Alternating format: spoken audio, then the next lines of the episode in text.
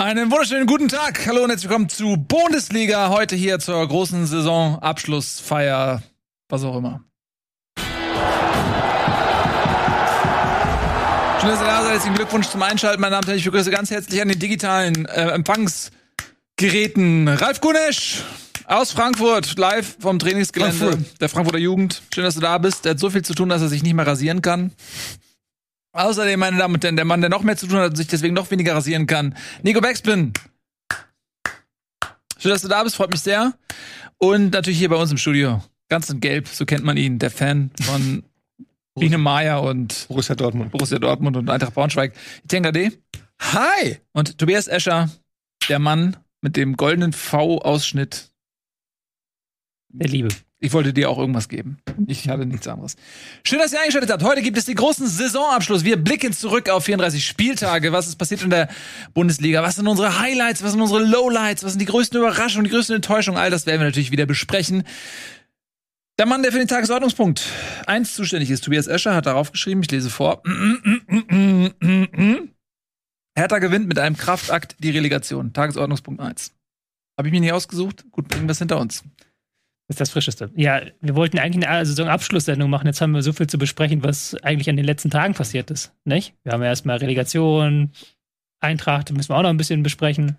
Pokalfinale, Trainerwechsel. Also genug zu tun. Lass uns loslegen direkt. Ja, wir haben richtig viel zu tun.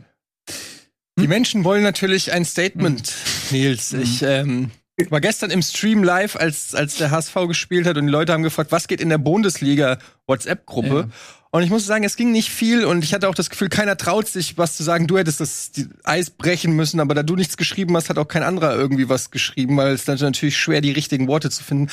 Lass uns mal teilhaben an deiner Gefühlswelt.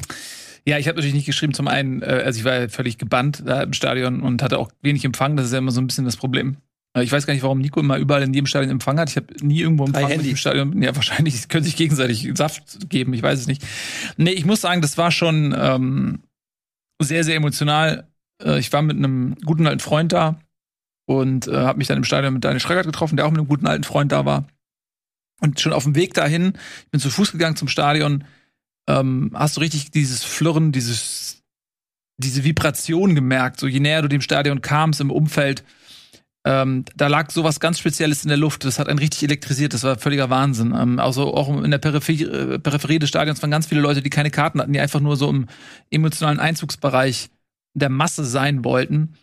Ähm, und das hat mich direkt so auf so einen, so, auf so einen emotionalen Zustand gebracht, der ganz schwer zu beschreiben ist. Es ist eine Erwartungshaltung, es ist eine, aber auch eine Nervosität, eine leichte Angst, aber schon das, so als wenn du durch so eine semipermeable Membran schon so die Feierlichkeiten und die äh, Emotionen und, und all das äh, Bahnbrechen von angestauten ähm, Dingen sehen könntest und fast schon anfassen könntest, so, so fühlte sich das an. Ähm, aber immer eben auch verbunden mit, mit der Gewissheit, das kann alles auch schiefgehen so. Und dann waren wir im Stadion ähm, und die Stimmung war unfassbar. Also ich war, ich war, ich habe wirklich viele Stadien gesehen in meinem Leben, ähm, auch in ganz Europa durch irgendwelche Sendungen, die ich gemacht habe, Projekte und so weiter, in vielen Stadien gewesen. Aber das habe ich, sowas habe ich selten erlebt. Und das sage ich jetzt natürlich klar, ich bin auch involviert so, aber also das, was da gerade auch im Vorfeld, das hat ja leider nicht lange gedauert, aber was im Vorfeld der der Partie dort für eine Stimmung war auf den Rängen und ähm, dazu zähle ich natürlich zum einen die HSV-Fans, aber auch die Hertha-Fans. Ich muss auch mal sagen, die Hertha-Fans haben 90 Minuten durchgesungen, was mich genervt hat, weil sie nur ein Lied haben, ähm, was auch wen wenige Worte beinhaltet, nämlich äh, Ole und BSC. Berlin! Nein, Berlin! Ole BSC, wenn nicht. Ole BSC, die ganz über 90 Minuten Ole BSC gesungen. Ähm, Respekt für, für die Ausdauer. für die Ausdauer und auch für das für den Einsatz. Die wollten, glaube ich, auch einiges wieder gut machen. Ähm, was vielleicht in, in Berlin haben alle davon geredet, dass die HSV-Fans dort äh, überraschend laut und zahlreich angereist waren. Ich glaube, die wollten ein bisschen was gut machen. Das haben haben sich sehr viel Mühe gegeben. Aber hätten ruhig ein bisschen mehr Liedgut mit einfließen lassen können. So und das war die Situation. Also es war unfassbar. Also auch die die die Choreo, also wie die ach die Gesänge und so. Also ich habe wirklich ich habe die ganze Zeit durchweg Gänsehaut gehabt. Und dann ähm, hielt es drei, vier Minuten bis zur ersten Standardsituation. Dann war ruhig. Plattenhardt und nee, es war nicht ruhig, also ganz im Gegenteil. Eigentlich, die, es gab eine richtige Trotzreaktion. Also die, es war überhaupt nicht ruhig. Ähm, aber das war natürlich fürs Spiel aus HSV-Sicht tödlich. Ich muss sagen, jetzt komme ich mal so ein bisschen zum Sportlichen. Hertha war insbesondere in den ersten 20 Minuten ähm, klar die bessere Mannschaft und hat den HSV völlig auf dem falschen Fuß erfasst. Ich hatte ähm, das Gefühl, dass bei Berlin auch im Mittelfeld mit der Rückkehr von Askasiba, aber auch mit der Hereinnahme von Boateng da nochmal ein ganz anderes Spiel irgendwie stattgefunden hat. Die haben sich sehr auf das HSV-Spiel eingestellt und HSV wiederum hat sehr lange gebraucht, um überhaupt reinzufinden in die Partie. Und leider haben sie eben diese 20 Minuten nicht überstanden, sondern haben direkt das Gegentor bekommen.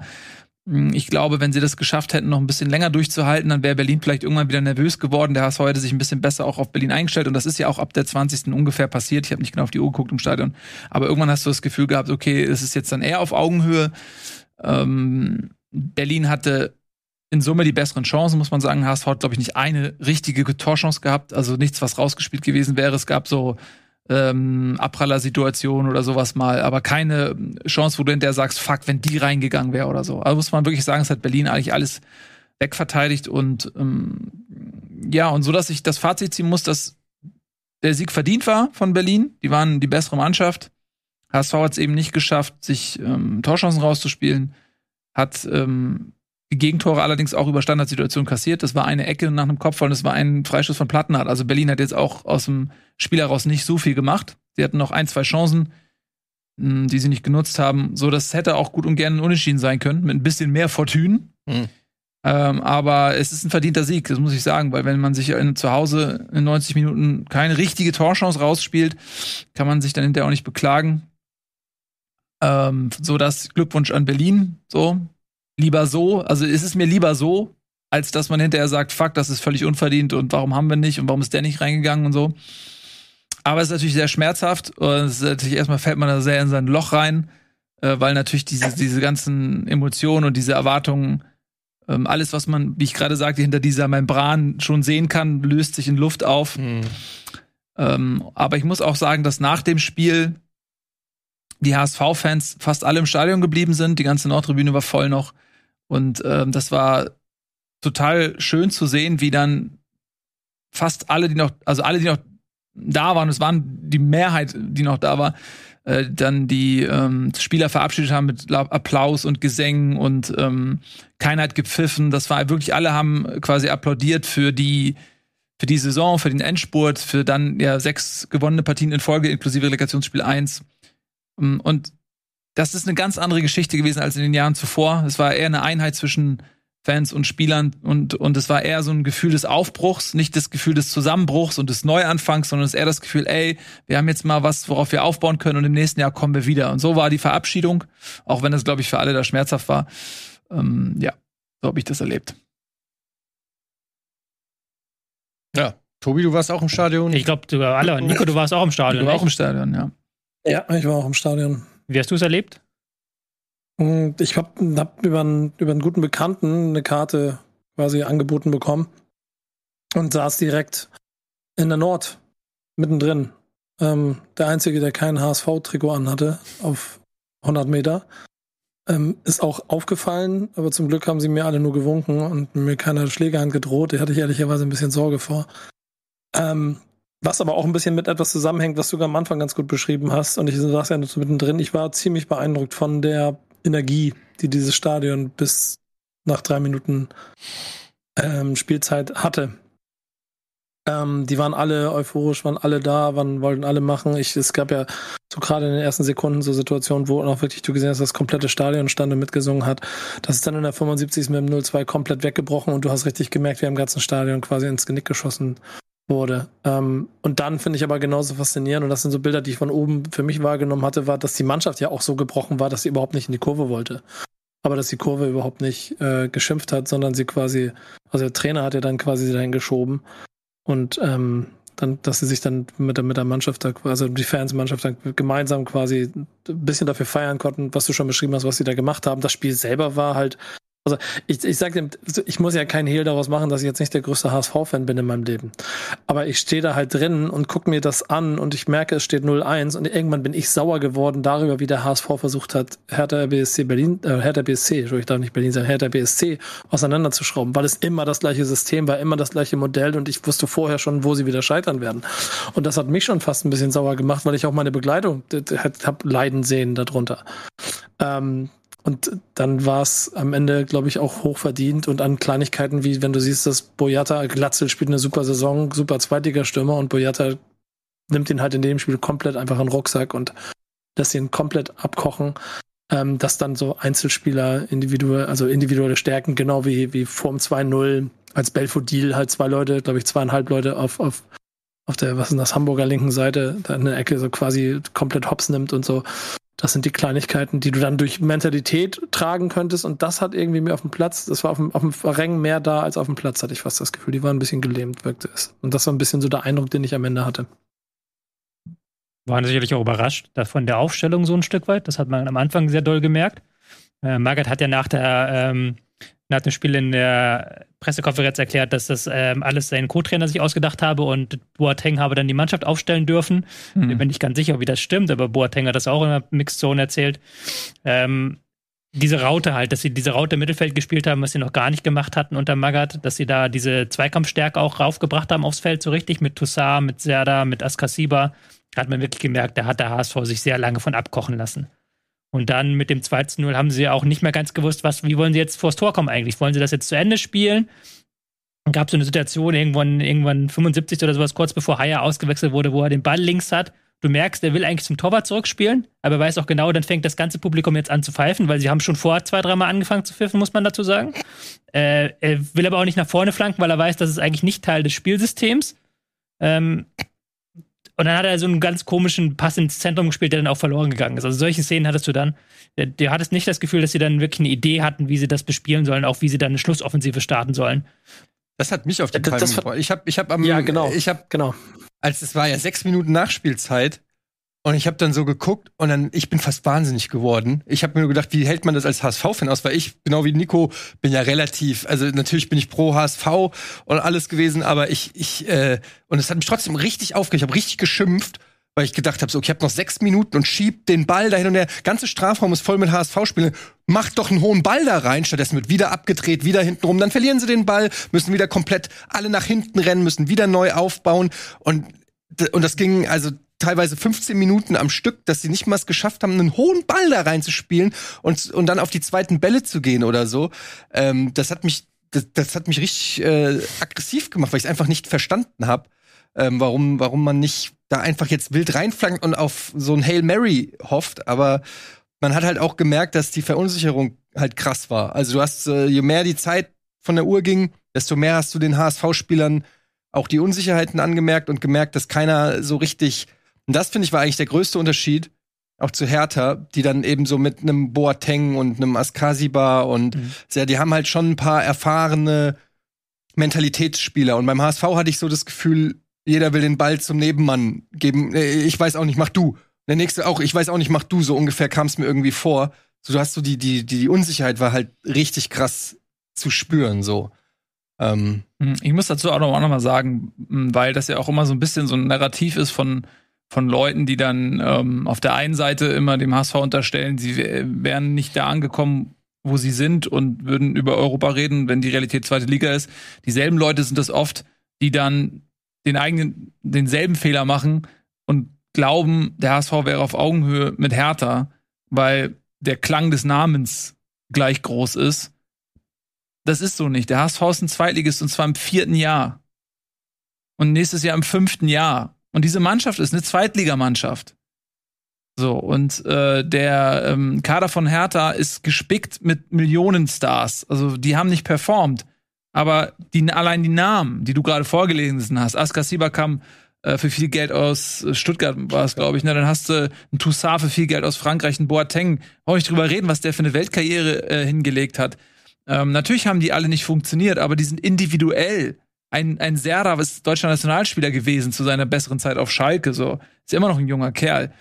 Ähm, da brauchen wir natürlich nicht ernsthaft drüber reden, dass diese Mannschaft individuell auf jeder Position im Grunde besser besetzt ist. Und dann, dann musst du vielleicht ähm, mit anderen Mitteln irgendwie dagegenhalten. Aber also das, da kann ja nun wirklich jetzt niemand irgendwie behaupten, dass das äh, nicht auch daran liegt, dass es einen qualitativen Unterschied gibt zwischen diesen beiden Teams. So brutal das klingt, das hat mich tatsächlich ein bisschen erinnert an die vergangenen beiden Relegationen des HSVs, aber mit unterschiedlichen Vorzeichen. Weil da war jetzt diese eine Truppe, die über die ganze Saison nichts gerissen hat, die sich jetzt dann einmal zusammengerissen hat in diesen entscheidenden Momenten. Wirklich Einzelspiel über Einzelspielerleistung, über dann eine neue Taktik, über dann aber auch dieses ähm, Kampf gekommen sind, die halt dann nochmal gesagt haben, okay, wir sind ja der Erstligist und wir, wir machen das jetzt. Und dann gab es halt wirklich einige wirklich tolle Einzelspielerleistungen, ja nicht ja nur Boateng, Askasi Batusa, auch Belfodil, der halt immer wieder Muheim da in die Tasche gesteckt hat. Und der HSV ist in diesem Vergleich Fürth oder, ähm, oder Karlsruhe. Oder gegen wen haben sie noch gespielt? Doch, das waren ja die Ja, ja. Relegationsgegner. Mhm. Ja. Die halt einfach von der individuellen Klasse nicht mithalten konnten und dann auch irgendwann merken mussten, okay, wenn der Gegner jetzt aufdreht, so im körperlichen Bereich und auch ähm, ähm, was, was Laufstärke angeht, was Eins angeht, dann haben wir da keine Gegenmittel, weil dir einfach die individuelle Klasse fehlt, um dann diesen entscheidenden Duell zu haben. Aber Hattest du in zwei, drei Situationen, hast, hatten sie das noch mit dem Haier, fand ich, der dann seine Dribblings gemacht hat, aber sonst Aber sie hatten wenig. ja, also, ne, ähm, muss den HSV nicht kleiner machen als es. Nee. Sie hatten ja die erste Partie gewonnen und auch, du hast ja auch gesagt, Hertha hat jetzt auch nicht die ma massiv hergespielt und Torchancen gearbeitet. Ich finde halt, was man halt gemerkt hat, ist, dass der HSV auch in der zweiten Liga eher eine Spiel spielerische Mannschaft ist und dann eben diesen Switch umzuschalten, weil oft sagt man ja, so eine Zweitligamannschaft, die kommen halt über einen Kampf, das ist halt unangenehm zu bespielen, gerade für eine spielerisch überlegene äh, Mannschaft so. Aber so war es ja gar nicht, äh, weil Hertha war ja auch kämpferisch sozusagen in den Zweikämpfen meiner Meinung nach überlegen und der HSV hat versucht, das spielerisch, wie er es die ganze Saison gemacht hat, zu lösen. Und da ist dann halt so ein bisschen dieses Mismatch auch deutlich geworden. Du kannst halt dann nicht, du kannst halt nicht 34 Spiele oder 35 Spiele so spielen und dann im 36. Spiel pl- komplett eine andere Mentalität oder eine andere, ein anderes Gesicht zeigen. Ja. Und Ja, das- zumindest das und Ding Hertha BSC hat ja jetzt die letzten Wochen schon, war ja schon im Kampfmodus, so in, in so einem alles zerstören. Also sie haben's auch nie so gut gemacht Und unter Magath noch mehr, Ja. ja. Nico. Ja, dann musst du trotzdem doch mal in den letzten zehn Minuten das Ding einfach mal langhauen. Ja, gut, das Also- ist klar. Das, äh, vor allen Dingen, da sind ja schon noch ein paar Leute im Strafraum gewesen. Du hast ja schon alles vorne eingewechselt und trotzdem war Heuer Fernandes im Prinzip der beste Aufbauspieler vom HSV in, in den letzten 30 Minuten. Das war, wie du schon vorhin gesagt hast, das, das macht dann irgendwie auch äh, verzweifelt beim, beim Zuschauen. Und um mich rum sind sie regelmäßig in den versunken und haben geheult und geschrien gleichzeitig, warum sie jetzt nicht einmal das Ding langhauen. Und ich glaube, mit ein bisschen mehr Druck, also weil, weil das Hertha, das Hertha das ganze Ding so ausspielen würde, ist undankbar, dass du es direkt auch ausgleichst nach drei Minuten. Und das spielt natürlich Hertha in die Karten bei dem Busparken, der, der quasi angekündigt war. Dass du dann aber nicht auch nur Druck ausübst auf diese, auf dieses, diese, dieses letzte Drittel. So, da ist ja gar nichts passiert. Im Prinzip ist das ganze Spiel immer drumherum gelaufen und hat von Fehlern von HSV gelebt. Das ist in meinen Augen der eigentliche Punkt. Da würde ich nämlich auch Hamburg nicht so klein machen, wie, wie du sagst jetzt. Das ist schon klar, es ist eine Zweitligamannschaft, sehe ich auch, aber es ist eine spielerische Zweitligamannschaft, die äh, individuell schwächer ist, aber trotzdem das Spiel nicht auf, also sie hat es wegen individueller Qualität verloren. Aber das ist nicht der Grund, warum du das Spiel hättest verlieren müssen, in meinen Augen. Du bist, äh, sind wobei das jetzt zwei unterschiedliche Diskussionen sind, finde ich. Weil du kannst ja auch quasi sagen, sie sind individuell schwächer und trotzdem in den letzten zehn Minuten eine andere Taktik wählen. Also das hat ja Genau, mit, mit nichts miteinander zu tun, so eigentlich so. Weil sie hatten ja in den Minuten vorher hatten sie ja schon so eine gewisse Dominanz und haben es ja auch mal wieder ganz gut geschafft, dann das Pressing zu überspielen, gerade nach der, nach der Pause. Aber im letzten Drittel war dann immer nachher nichts mehr. Also da kamen dann die Pässe nicht. Und da sind wir dann wieder beim Thema individueller Qualität.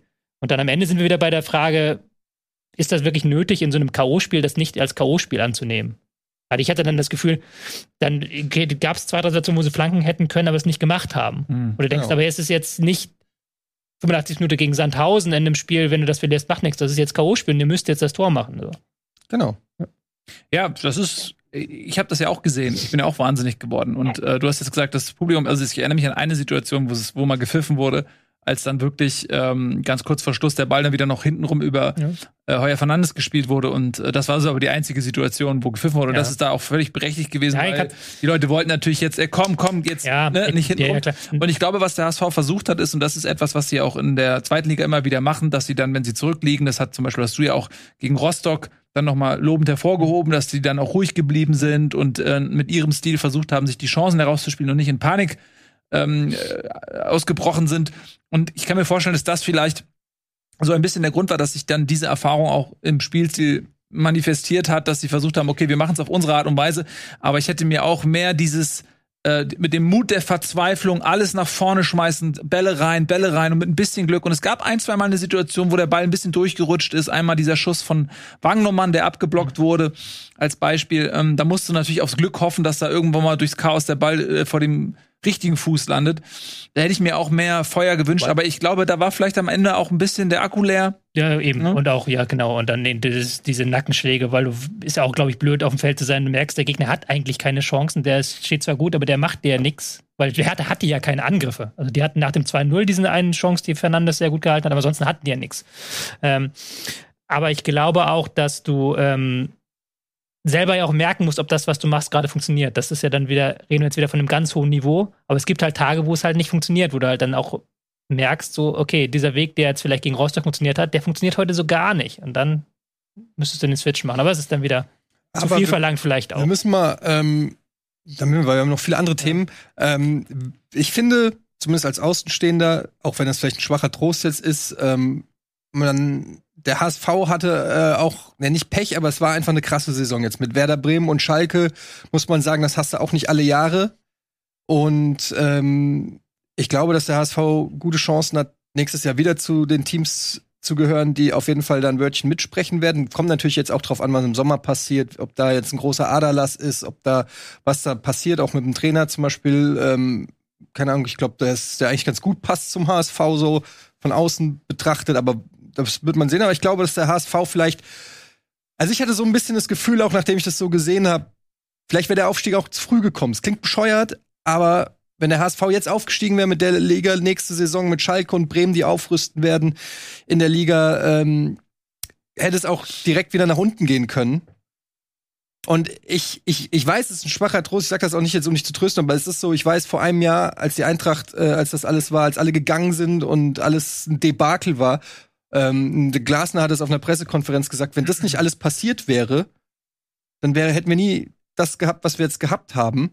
Ähm, also man weiß manchmal auch nicht genau, was wofür gut ist. Manchmal fühlt sich wie ein Rückschritt an, aber vielleicht ist, ist es auch gar nicht so. Ähm, ich wünsche auf jeden Fall, dass der HSV auch zurückkommt in die Bundesliga. Und viele Leute fragen sich, Nils, Was ist los? Nils, fragen sie sich. Mhm. Sie sagen, Nils Bohmhoff, was ist mit Mhm. Bundesliga? Ja, das äh, weiß ich noch nicht. Da, da ist es zu früh für derartige früh, Entscheidungen. Das müssen wir mal schauen. Da müssen wir natürlich auch Nico noch mal fragen, ähm, ob der jetzt seine Liebe zur Liga so weit inhaliert hat, dass er sie nicht mehr loslassen kann. Der weiß schon gar nicht mehr, was Jetzt- zweite Liga, was ist das? Äh, Nee, nee, nee, die, zweite Liga kenne ich nicht, aber es ist eine Liga, die ich ab und zu ganz gerne mal beobachte. Ähm, und das möchte ich an dieser Stelle offiziell sagen, wenn du mich brauchst und I'll wenn du mich an deiner Seite haben willst, dann bin ich nächste Saison auch für dich mhm. bei Bundesliga dabei. Das verspreche ich dir hiermit in die Hand. Ähm, Mhm. egal, wo mein Verein auch spielt. Das ist schön. hast ja mehrere, das ist gute. Ähm, Ja, stimmt. Okay, gut. Dann ähm, SGE. lassen wir uns mal ähm, dieses Thema aus der Hand reißen, weil äh, da stehen noch viele Leute in der Schlange, die auch besprochen werden wollen. Äh, Ralf, weil du auch so wenig Ja. gesagt hast, lass mich dich doch mal direkt äh, mit dem jetzt vom vom Traufen von der Traufe in den Regen, nee, das macht keinen Sinn, von, vom Regen zur Hochzeit. Ich weiß gesagt, was ist eigentlich Traufe? Weiß das weiß jemand? niemand. Ähm, das ist, ich glaube, es ist eine schlecht gelaufene Taufe. Ich glaube, wenn eine Taufe, Traurige wenn eine Taufe. Taufe fehlschlägt, ist es eine Traufe. Eine traurige Taufe. Ja. Hm. Ähm, niemand weiß es, Hm. aber alle benutzen Wollt ihr es. es wissen? Google Dieses- sagt Tropfkante. Was? Tropfkante am Dach. Diese, Eine Regenrinne. ja, also das, was da quasi vor ist. Ja. Hm. Okay. Das ist erstaunlich unspektakulär. Ja. Na gut, egal. Was ich eigentlich sagen wollte, ist von diesem sehr, sehr traurigen, zumindest wenn man es nicht mit Hertha BSC hält, Erlebnis hin zu einem umso glücklicheren. Und das ist natürlich der Euroleague-Gewinn der Eintracht. Und du, normalerweise würde ich natürlich dich zuerst fragen. Nein, nein, frag mich Aber einen der, Eintracht-Mitarbeiter. der, der Ralf ist zum einen Eintracht-Mitarbeiter. Äh, herzlichen Glückwunsch. Und er sitzt noch direkt in Frankfurt in seinem ähm, Büro. Und äh, deswegen würde ich dich ganz gerne mal zuerst zu Wort kommen lassen. Und du bist natürlich dann gleich Ja. dran. Ähm, was bedeutet Und, der äh, Sieg für den Verein? Ich, ich war ja auch noch vor Ort, das kommt ja noch dazu. Mhm. Ähm, Ich finde es so geil, dass du, dass du zwei Wochen bei dem Verein aber schon, schon Europapokaltitel auf deinen Ja, Briefkopf setzen gut- kannst. gut gewechselt. Steht der schon bei dir bei Wiki- Wikipedia drin eigentlich? Ja, ne? Das weiß ich nicht, keine Ahnung. Aber, aber wenn nicht, dann tragt ihn jetzt nach, bitte. Ja. Größter sportlicher Erfolg, Europapokal, Europa League-Sieger. Ja, das stimmt. Ähm, ja, wo, wo fangen wir an? Ich glaube, es gibt ganz viele Ebenen, äh, über die wir bei diesem Titel, bei diesem sehr äh, besonderen Moment tatsächlich sprechen können. Also eins vorweg, ich bin, ich war zu dem Zeitpunkt wirklich erst zweieinhalb zweieinhalb Wochen ähm, hier Mitarbeiter im, im Trainerteam, im Verein.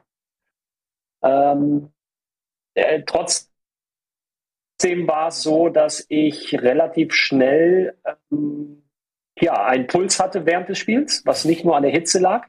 Die Getränkethematik, äh, da sage ich gleich noch was zu. Ähm, äh, ähnlich wie du, Nils, rund ums Stadion oder schon den ganzen Tag über in der Stadt hast du einfach gemerkt, was äh, hier ist heute irgendwas Besonderes, hier ist was los.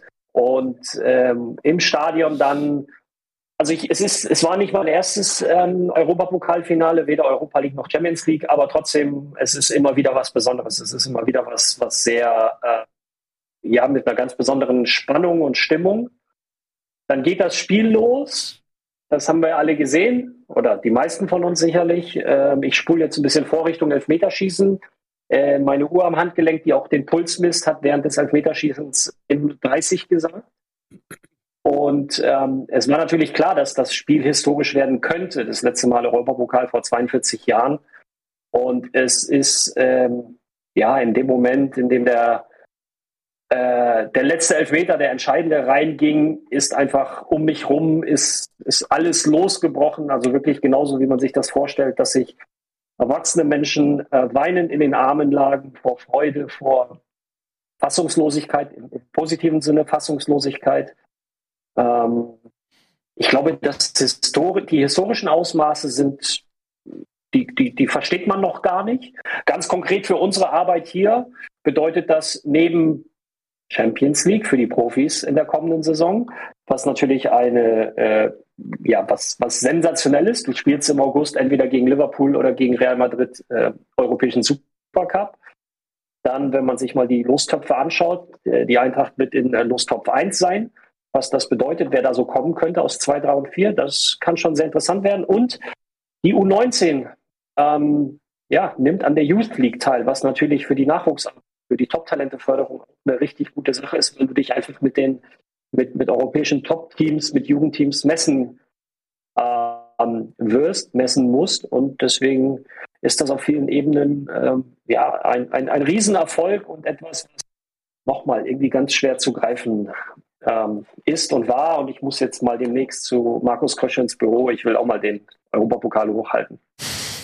Kannst Eddie ja mitnehmen. Ja, nehme ich mal mit zu Markus Krösche ins Büro. Ich habe eine Liste, die wir abarbeiten können. du bist äh, immer recht herzlich in Frankfurt eingeladen, Etienne. Kannst du vielleicht nochmal den Leuten, die ähm, nicht so auf dem Laufenden sind, erzählen, was du genau machst bei Frankfurt? Natürlich. Also meine, meine Aufgabe ist, äh, wir haben uns den Namen ähm, Übergangstrainer äh, zunächst mal überlegt. Das ist ein zeitlicher Übergang. Ähm, beim BVB heißt es, glaube ich, Top-Talente-Trainer. Dort macht das Otto Addo. Also letztendlich bin ich ich habe keine Mannschaftsverantwortung, sondern ich bin ähm, so, das heißt so ein bisschen, ich bin verantwortlich dafür, äh, den Übergang für unsere Top-Talente zu schaffen, beziehungsweise also zu schaffen im Sinne von sie zu unterstützen, Altersbereich U17 bis U21 und Jungprofis. Ähm, Individualtraining, also ein bisschen, oh, ich möchte das nicht zu hoch hängen, aber so ein bisschen auch ein Mentoring-Programm, also auf dem Feld und neben dem Feld so ein bisschen auf das vorbereiten, ähm, was der Profifußball oder was der Profibereich für Anforderungen hat, was auf sie zukommen wird, weil Jugendfußball ist dann doch ein bisschen was anderes. Ähm, das bedeutet, ich habe eine, eine sehr, sehr enge Bindung zum äh, Profi-Trainerteam, äh, steht tatsächlich bereits jetzt im engen Austausch mit Oliver Glasner. Äh, tauschen, äh, treffen uns regelmäßig, beziehungsweise äh, schreiben, telefonieren, um da immer damit ich da up to date bin. Äh, zum Trainingsauftakt am 26. Juni. Da ist dann auch mein kurzer Sommerurlaub, der irgendwann im Juni sein wird, auch vorbei, weil dann ähm, ja, weil dann die tagtägliche Arbeit losgeht. Alles momentan ist äh, so eine Art Vorbereitung, weil wir die komplette Ausbildungsstruktur der Eintracht, äh, ich sag mal, ein Stück weit umbauen, neu aufbauen. Die U21 wird jetzt wieder eingeführt zur neuen Saison. Wir haben neue U21, U19, U17 Trainer und das gilt es alles so ein bisschen vorzubereiten. Und der Bereich Individualtraining von der U21 bis runter U12 fällt auch so ein bisschen in mein Aufgabengebiet, zumindest was die Administration angeht. Ähm, ich werde das nicht alles selbst machen, sondern da haben wir jetzt so, zum Beispiel Alex Meyer ist mit eingebunden, Erwin Skela, ja, zwei ehemalige äh, Eintracht-Spieler, zum Teil oder Legenden auch. Und äh, ja, damit wir da die Ausbildung ja, noch verbessern und wenn es dann zum Übergang geht zum Profibereich, dann greife ich quasi auch tatkräftig und täglich auf und nehme den Platz mit ein bei den Jungs. Spannend. Sehr, sehr spannend. Ähm, ich kenne jemanden, der vermutlich deine Telefonnummer jetzt ähm, nicht nur abgespeichert, sondern auch nochmal an die Wand tätowiert hat, damit er sie nicht vergessen kann. Weil es kommt ja auch eine Transferperiode, es kommen natürlich dann sicherlich immer irgendwelche Fragen. Ja, wie ist es denn in der Kabine? Wer äh, stimmt das, dass der mit dem und so? Er sagt ja nichts. Äh, ja, noch sagt er nichts. Nee, er sagt nichts. Er hat, er hat schon vorher, hat er ja schon einen engen Draht auch äh, gehabt zu dem einen oder anderen Spieler. Da muss ich sagen, hat, ist leider Ralf leider doch zu professionell. Ähm, ich traue mich auch ehrlich gesagt gar nicht fragen. Ich würde es auch niemals ausnutzen, weil ich will ihn auch gar nicht in die Situation bringen, dass er mir äh, absagen muss und sagen muss, er kann mir nichts sagen. Aber ich habe andere Quellen als Ralf. Ich habe überall in Frankfurt habe ich äh, die Kiebitze sitzen und äh, ich weiß auch Sachen über Ralf schon. Ja? Also willst du das als Druckmittel einsetzen, Ja. damit er dir wiederum Exakt. Informationen gibt? mhm. ähm, dann fang noch mal an, ähm, ein bisschen. Ich, die Überleitung muss ich jetzt irgendwie bauen, äh, darüber zu sprechen, ohne, ich mach's einfach über, ohne Überleitung, darüber zu sprechen, wie du das Lass, äh, gib mir noch 30 Sekunden zu die, zur Getränkesituation, damit Etienne Oh ja. dann äh, nochmal feiern. Ja, gerne. Ähm, weil das ist etwas, was ich ähm, tatsächlich so in der Form noch nicht erlebt habe. Also glaub mir, in Andalusien, in Sevilla, es war warm, 38 bis 40 Grad, es war sehr warm. Und der komplette Oberrang, ganz kurz das Verhalten oder der Kontakt zwischen den Rangers und den Eintracht-Fans lief. Okay, ich weiß, es gibt dieses eine Video, wo man sich nicht ganz einig ist, ob man die Stühle jetzt schön findet oder nicht. Aber ansonsten, ähm, ich persönlich und auch die Gruppen drumherum, das war sehr respektvoll, sehr friedlich und auch nach dem Spiel in der Stadt ähm, war mehr so ein, ey, geiler Support von euch, ihr habt's verdient und so weiter. Also das, das war gut. Also, der komplette Oberrang gegen gerade, da wo ich gesessen äh, bin, hat sich genau zwei, zwei Getränkestände geteilt. Und in jedem Getränkestand war eine Person. So, jetzt hast du keine Ahnung, wie viel tausend ähm, durstige, sehr, sehr durstige Menschen, die du nicht versorgen kannst. Alle anderen Getränkestände waren geschlossen, waren zwar UEFA gebrandet, aber geschlossen. Ähm, zum Anstoß ist ein Getränkestand geschlossen worden für die komplette Gegend gerade. Und es gab ab Anstoß nur noch Bier. Kein Wasser, keine Softdrinks oder ähnliches. Das heißt, alle Menschen, die keinen Alkohol trinken, alle Menschen, die kein Bier trinken, ähm, hatten Pech gehabt. Und das äh, dann wurden, zwischen, irgendwann haben die Leute die ähm, leeren Getränkeflaschen und Becher äh, aufgesammelt und auf der Toilette aufgefüllt, um wenigstens ein bisschen Wasser zu kriegen. Dann wurden, wurde das Wasser abgedreht. Ja, ihr hört richtig. Und man hat einfach nichts mehr zu trinken bekommen. 90 Minuten plus Nachspielzeit plus Elfmeterschießen und es gab nichts zu trinken. Ähm, das betraf alle Tribünen, das betraf das ganze Stadion und das war einfach, habe ich in der Form nicht erlebt. Für mich persönlich, naja, ich hatte halt Durst, so, aber es ist vielleicht nicht jeder so, ich sag mal, körperlich halbwegs stabil. Es waren auch Familien, Väter, Mütter mit ihren Kindern, mit ihren Söhnen. Ähm, ja, da habe ich nur so mitbekommen, wie man sich irgendwie noch geholfen hat. Der hatte noch eine Flasche da, die, die war noch halb voll und das wurde dann quasi an die gegeben, wo man gesehen hat, dass sie es am, am nötigsten haben, dass sie es brauchen. Aber ein Umstand bei einem Europapokalspiel bei 38 Grad, dass es nichts zu trinken gibt, ist halt einfach der völlige Wahnsinn. Und die Kontrollen vorher, jeder, der mal international in Spanien in einem Stadion war, bei einem internationalen Spiel, der weiß, wie sich die Polizei und das Sicherheitspersonal dort verhält. Das war nochmal eine Stufe drüber. Also ich würde sagen, so von Thema Organisation und so, mh, das war nicht unbedingt eine, eine Wiederbewerbung. Punkt. Aber jetzt zu was Positivem, Etienne. Ähm, ich glaube, du hast dich auch ein bisschen gefreut. Ja, Überleitung von einem stabilen Typen Mhm. mit, einer- mit einer recht stabilen Figur zu einer anderen. Ja, ich meine, das war natürlich auch, also ähnlich wie du es auch gerade beim HSV gesagt hast, ich, äh, bei mir war das schon irgendwie so die ganze Woche über, hat sich das wie so eine Klausur, die näher rückt, angefühlt. Und äh, ich war so angespannt, weil ich bin ja auch, genau wie du, so ein Pessimist, so aus reinem Selbstschutz. Und ich, ähm, ich konnte mir nicht vom inneren Auge vorstellen, wie all diese positiven Nachrichten sich anfühlen. Ich konnte mir nur vom inneren Auge vorstellen, wie ich super frustriert da sitze, keinen Bock mehr auf die Welt habe und hab schon und es war also wie so ein Warten, dass dieses Gefühl endlich eintritt. So hat sich das angefühlt und dann gab auch noch, dann sind die auch noch 1-0 in Führung gegangen und ich saß da Die Rangers. die Rangers. Und ich war ich war wirklich fix und fertig. Ich war schon wieder im kompletten Hassmodus und Wut und hab mein ganzes Leben und alles hinterfragt und weiß ich nicht was. Und dann, ähm, ja, ging es dann halt ins Elfmeterschießen. Und ähm, also das war, glaube ich, auch, ich habe auch schon viele Sachen erlebt, auch schon mit der Eintracht und andere Sachen äh, im Fußball, äh, spannende Sachen, Aufstiege, Abstiege, Relegation, keine Ahnung. Aber sowas, also das hat mich mitgenommen wie nichts. Also ich war fix und fertig. Ich war wirklich komplett fix. Ich konnte noch nicht mal so hundertprozentig mich freuen, als, als wir als, als dann Boré dann den entscheidenden Elfmeter getroffen hat, so, mir sind instant die Tränen irgendwie ins Gesicht geschossen. Es war aber mehr so aus Erleichterung, so dass jetzt was abfällt, so, endlich ist es vorbei. So, ich war diese, endlich diese Anspannung erstmal so vorbei. Ich musste erstmal wieder so richtig atmen. Und ähm, ja, aber es ist natürlich einfach. Ja, es ist unfassbar. Es ist unfassbar und es ist geil und es ist, es ist schön. Natürlich, in meinem Kopf ist schon wieder so, genieß es, weil das war das letzte Mal, dass du irgendwie Freude in diesem Leben empfunden hast. So ungefähr. Also ich, ich kann auch darin was Negatives natürlich wiederfinden. Aber ähm, ja, auch was du schon gesagt hast, jetzt dann irgendwie Supercup als nächstes. Kommen jetzt so lauter Events, die ich nicht kenne und die für mich schon so out of this world sind, wenn ich dann lese, ja, Eintracht hat Geld.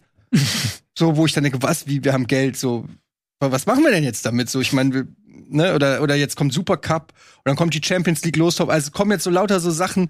Und dann waren es natürlich, ich habe mir dann ohne Ende, habe ich mir halt die Feierei äh, Feierlichkeiten in Frankfurt angeguckt. Ich habe ja auch ein bisschen was da verlinkt. Ich weiß nicht, was ihr da euch anguckt, wie die, einfach wie die Stadt gefeiert hat. Das hat mich noch mal sehr emotional gemacht und auch ein bisschen traurig, dass ich nicht selber in der Stadt zu dem Zeitpunkt war, ähm, sondern es nur so aus der Ferne gesehen habe. Aber zu sehen, wie wirklich eine eine ganze Stadt in Ekstase ist und die irgendwie, glaube ich, vom Flughafen diese Karawane, als sie gelandet sind, bis zum Römer irgendwie vier Stunden gebraucht haben und einfach irgendwie alles also, also überall und ich habe WhatsApp-Nachrichten und Videos gekriegt und so weiter. Das war wirklich im Ausnahmezustand. Es war teilweise zu krass. Ehrlich gesagt habe ich gedacht, Leute, es ist nur Fußball. so, so, so ein Faser von mir hat mir gedacht, Leute, was geht? So, das ist, das ist doch nicht normal. Wie, was, wie dieser Fußball, wie so eine, wieso, also Leute haben mir gratuliert, als ob ich irgendwas dazu beigetragen hätte. so, ne, so herzlichen Glückwunsch und so. Und, ich so, und, und, und, und klopfen auf die Schulter und ich so, ja, danke, aber irgendwie, ich meine, ich habe gefühlt habe ich natürlich einen großen Anteil daran, aber de facto ist er doch eher klein. Und das ist irgendwie so, ja, irgendwie ist es, es ist eine, eine sind so viele unterschiedliche Gefühle sind da durch, durch mich durch und ähm, ja, am Ende des Tages bin ich einfach happy, dass es, dass die Saison dann äh, auf einem auf einem Happy End endet und dass überhaupt so die letzten Jahre ist halt komisch, wenn so Leute irgendwie erst seit zehn Jahren, so jüngere Leute, weißt du, seit zehn Jahren Eintracht-Fan sind und, und denken, es ist halt so mega der erfolgreiche Verein, der irgendwie äh, super, super gut arbeitet und erfolgreich ist. Aber so, ne, ich habe halt auch noch andere Zeiten, vier Abstiege, die 90er Jahre verschenkte Meisterschaft, äh, Skandale, äh, Puffbesitzer und weiß ich nicht was. Also die Eintracht hat ja eine. Was? Hä? Nee, das hat nichts mit der Eintracht zu tun. Ah. Puffbesitzer war in meiner Familie. Und ähm, das ist einfach eine bewegende, bewegende Geschichte. Und jetzt zu sehen, dass diese Eintracht irgendwie immer, also dass sie gute Entscheidungen trifft, einfach auf einer mehr oder weniger konstanten Ebene, selbst unter schweren Voraussetzungen wie letzten Sommer, wo äh, wo wirklich alles gefühlt auseinandergebrochen ist, Endspurt, muss ich ja nicht alles nochmal erzählen, mit Champions League und so. Und dann hast du jetzt so jemanden wie Glasner, der irgendwie auch, hätte ich niemals so in der Form gedacht, weil man kannte ihn mehr oder, oder ich kannte ihn ja quasi nur aus Wolfsburg als diesen einsilbigen Österreicher aus Wolfsburg. Das war jetzt nicht irgendwie jemand, wo du gedacht hast, so wow. Ne? Und jetzt mittlerweile, ich ist der nicht mehr wegzudenken, ist da richtig angekommen, fühlt sich wohl, äh, macht auf dem Ballermann, feiert er mit, mit dem Eintracht-Trikot im, äh, im Bierkönig irgendwie, feiert der die, die Schale, ähm, sei ihm gegönnt und ähm, ist einfach eine schöne Geschichte. Und die Eintracht hat jetzt ein gutes Fundament. Man wird natürlich jetzt sehen, was das auch dann letztendlich für die Mannschaft bedeutet. Bleiben die Spieler? Gehen die? Was ist mit Kostic? Was ist mit Endika? Mit dem Tafelsilber? Aber man hat jetzt zumindest dann auch Möglichkeiten, den Verein zumindest äh, so aufzustellen, dass er nächste Saison auch wieder eine gute Rolle spielt. Und dann spielen wir Champions League. Ich habe es ja immer gesagt, warum denn nicht? Champions! So sieht's aus. Warum denn nicht? Warum denn nicht? Nein, es wird passieren. Es ist Top 1. Es wird. Ähm, Was heißt das eigentlich? Das heißt, ihr seid als Gruppenkopf gesetzt. Das heißt, alle anderen, die als Gruppenköpfe gesetzt, gesetzt sind, also die starken Mannschaften ähm, in aller Regel die Meister. Real Madrid. Nee, nee, die Meister. also die Meister der Top-Ligen. Also Ja. kein Man Die City, kriegen wir nicht. Oder die kriegen kein, wir. kein Man City kriegt er nicht, kein kriegen Real, kein PSG, die kriegt er nicht. Nee. Aber okay. Die Bayern. Aber es gibt Also halt noch ein das paar, also so Liverpool oder sowas ist dann, wenn Liverpool die Champions League nicht gewinnt, wäre dann Liverpool in Aber Top 2 zum Das Beispiel. heißt, die Chance, dass man die Vorrunde der Champions League übersteigt, ist ein bisschen höher. größer. Genau. Ein bisschen größer, genau. Weil ein Brocken auf jeden Fall Mhm. ähm, erspart bleibt. Weil wenn ihr in Top 3 seid, könnt ihr auch zwei Brocken kriegen. Ne? Todesgruppe kriegen, sowas, ja. Genau. So, Also, also wir, wir können es ja mal, wir können's ja mal ganz kurz äh, relativ, äh, relativ konkret machen, wenn du möchtest, ähm, Etienne. Ja. Ähm, Top 1 äh, Eintracht, City, Real, Bayern, Milan, PSG, Porto. Oh, passt so, ja. ist klar, als Meister. Top 1 oder 2 Liverpool ähm, und Ajax. Ähm, das bedeutet ähm, als Sieger der Champions League und dann fällt Ajax in Top 2 und gewinnt Real die Champions League, fällt Ajax in Top 1. So, Gut. Top 2, das heißt brauchen wir gar nicht jetzt. Gegner Ralf, lass uns das nicht ganz äh, bis zum Ende Okay. durch, äh, durchsprechen, wer in welchen Ja, Töpfe kommt. okay, nur Top, nur, nur Top 2 für Etienne, Chelsea, Barca, Juve, Atletico, Sevilla, Spurs. Ja, also sehr viele gute Mannschaften, genau. Ähm, wir haben gleich noch einen weiteren Titelgewinn zu besprechen. Und den gab es im DFB-Pokal. Bevor wir aber darüber sprechen, machen wir eine klitzekleine Pause. Einen ganz kleinen Spot nur. Dann sind wir zurück. Dann geht's natürlich um diesen Pokal, aber auch um ganz viele andere Dinge. Unter anderem unsere Top-Listen, die wir noch auflösen werden. Herzlichst willkommen zurück bei Bundesliga. Heute in absoluter Bestbesetzung äh, in der klassischen Fünferkette. Und gerade haben wir schon über Pokale gesprochen. Genau da machen wir jetzt weiter. DFB-Pokal Endspiel SC Freiburg gegen RB Leipzig. Und da sah es lange Zeit gut aus für Freiburg. Man war in Führung, man war in Überzahl nach einer roten Karte und sah wie der sichere Sieger aus, fast schon. Aber dann ist irgendwas passiert mit Leipzig. Sie haben nach der roten Karte auf einmal mit dem Mute der Verzweiflung zu neuer Stärke gefunden, sind meiner Meinung nach auch verdient dann noch äh, zum Ausgleich gekommen und haben das Ganze am Ende sogar noch gewinnen können. Im Elfmeterschießen. Im Elfmeterschießen, genau. Mhm. Ja, damit der erste große Titel für Leipzig, nichts mit dem ersten großen Titel für Freiburg. Wie habt ihr es gesehen? Wer möchte? Nico? Ich finde am Ende des Tages erschreckend, wie Freiburg vergessen hat, dass sie Überzahl waren und glaube ich im Nachhinein das auch klären konnten und damit, ähm, also sagen wir so eine Menge Gratulationen, ich fange mal damit an, weil ich das irgendwie die lustigste Sache daran finde, eine Menge Gratulationen von Bundesligisten ähm, nicht bekommen haben, die sie als Pokalsieger bekommen hätten, die andere nicht bekommen haben. Aber rein sportlich gesehen muss man Leipzig ja schon auf jeden Fall anerkennen, dass wahrscheinlich auch durch individuelle Stärke der einzelnen Spieler aber auch durch den Mut der Verzweiflung und einen Trainer, der ja offensichtlich äh, sehr viel aus dieser Mannschaft rausgeholt hat, sie dann auch ähm, bis zum letzten Punkt, also äh, bei Elfmeterschießen verdient, aber sich auf jeden Fall durchgekämpft haben und dann am Ende auch nicht unverdient den Pokal in die Höhe recken durften.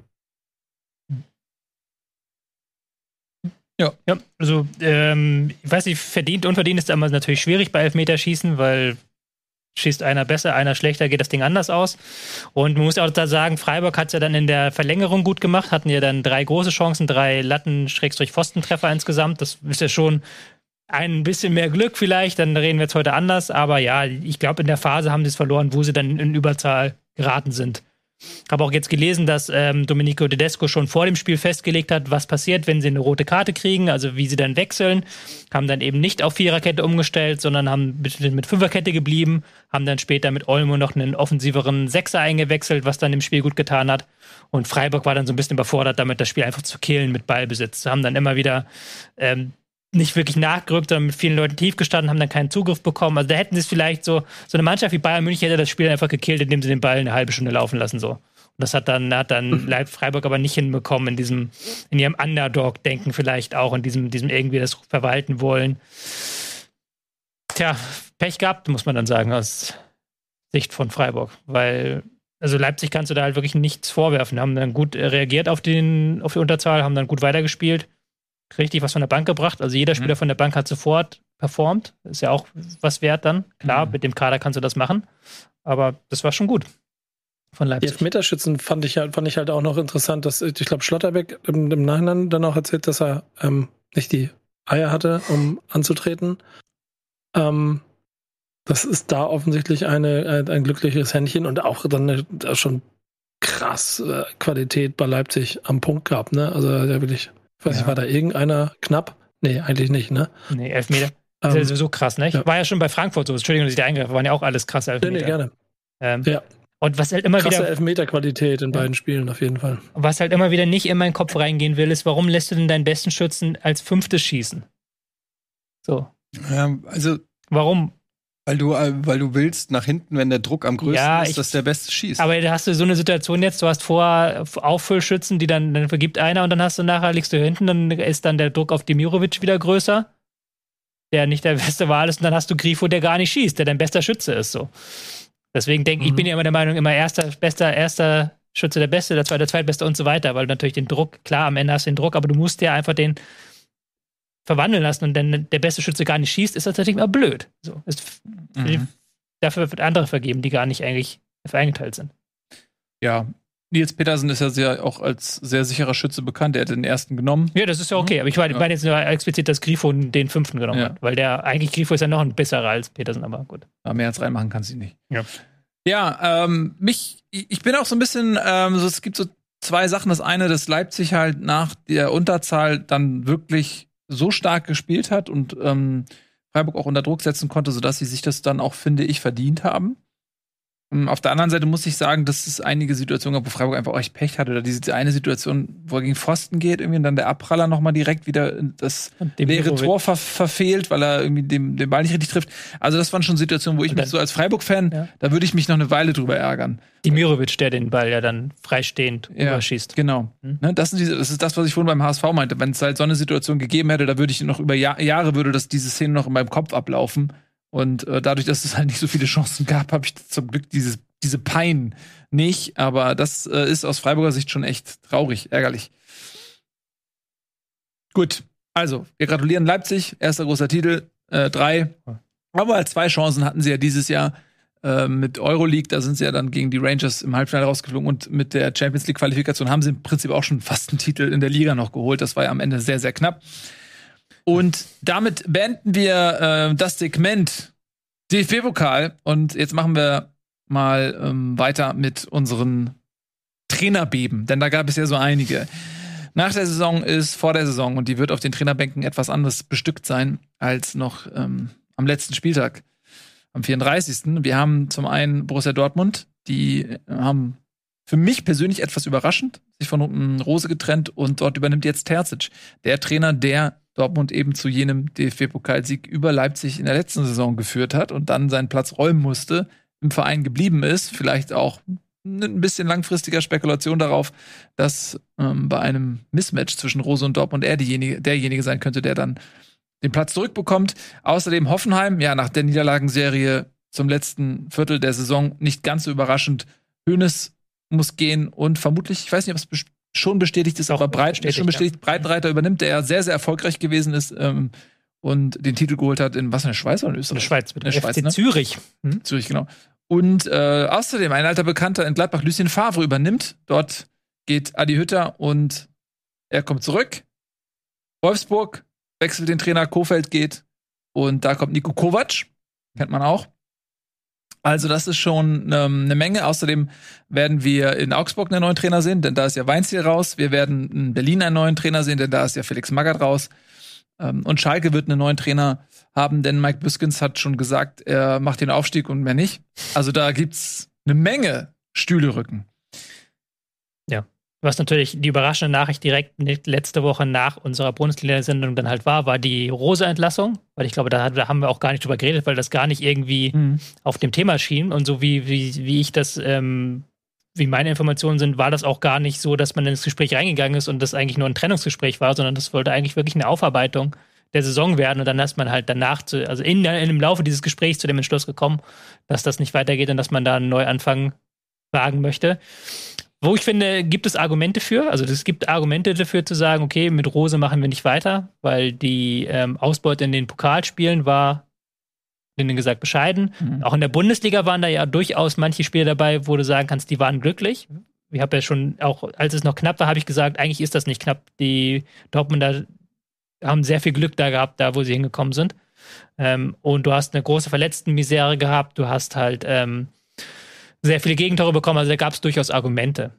Ist von der, äh, vom Stil her finde ich es ein bisschen seltsam halt. Auch ist so ein bisschen wie Wolfsburg, hatten wir vergangene Woche, wo dann noch am Woche, eine Woche vorher gesagt wird, nee, wir halten am Trainer fest und mit dem, wir gehen mit dem Trainer in die neue Saison und auch der Trainer ist involviert in alle Transfergeschehnisse und dann eine Woche später dann zu sagen, okay, macht man doch nicht, ist schwierig, denke ich. Und ist dann auch natürlich vielleicht dem einen oder anderen Spieler, den du geholt hast, schwer zu vermitteln, wenn es dann heißt, irgendwie, Rose selbst hat mit Nico Stotterbeck geredet und ihn überzeugt, so mit äh, überzeugt und dann ist er gar nicht mehr Trainer. Aber das ist mhm. halt das Geschäft.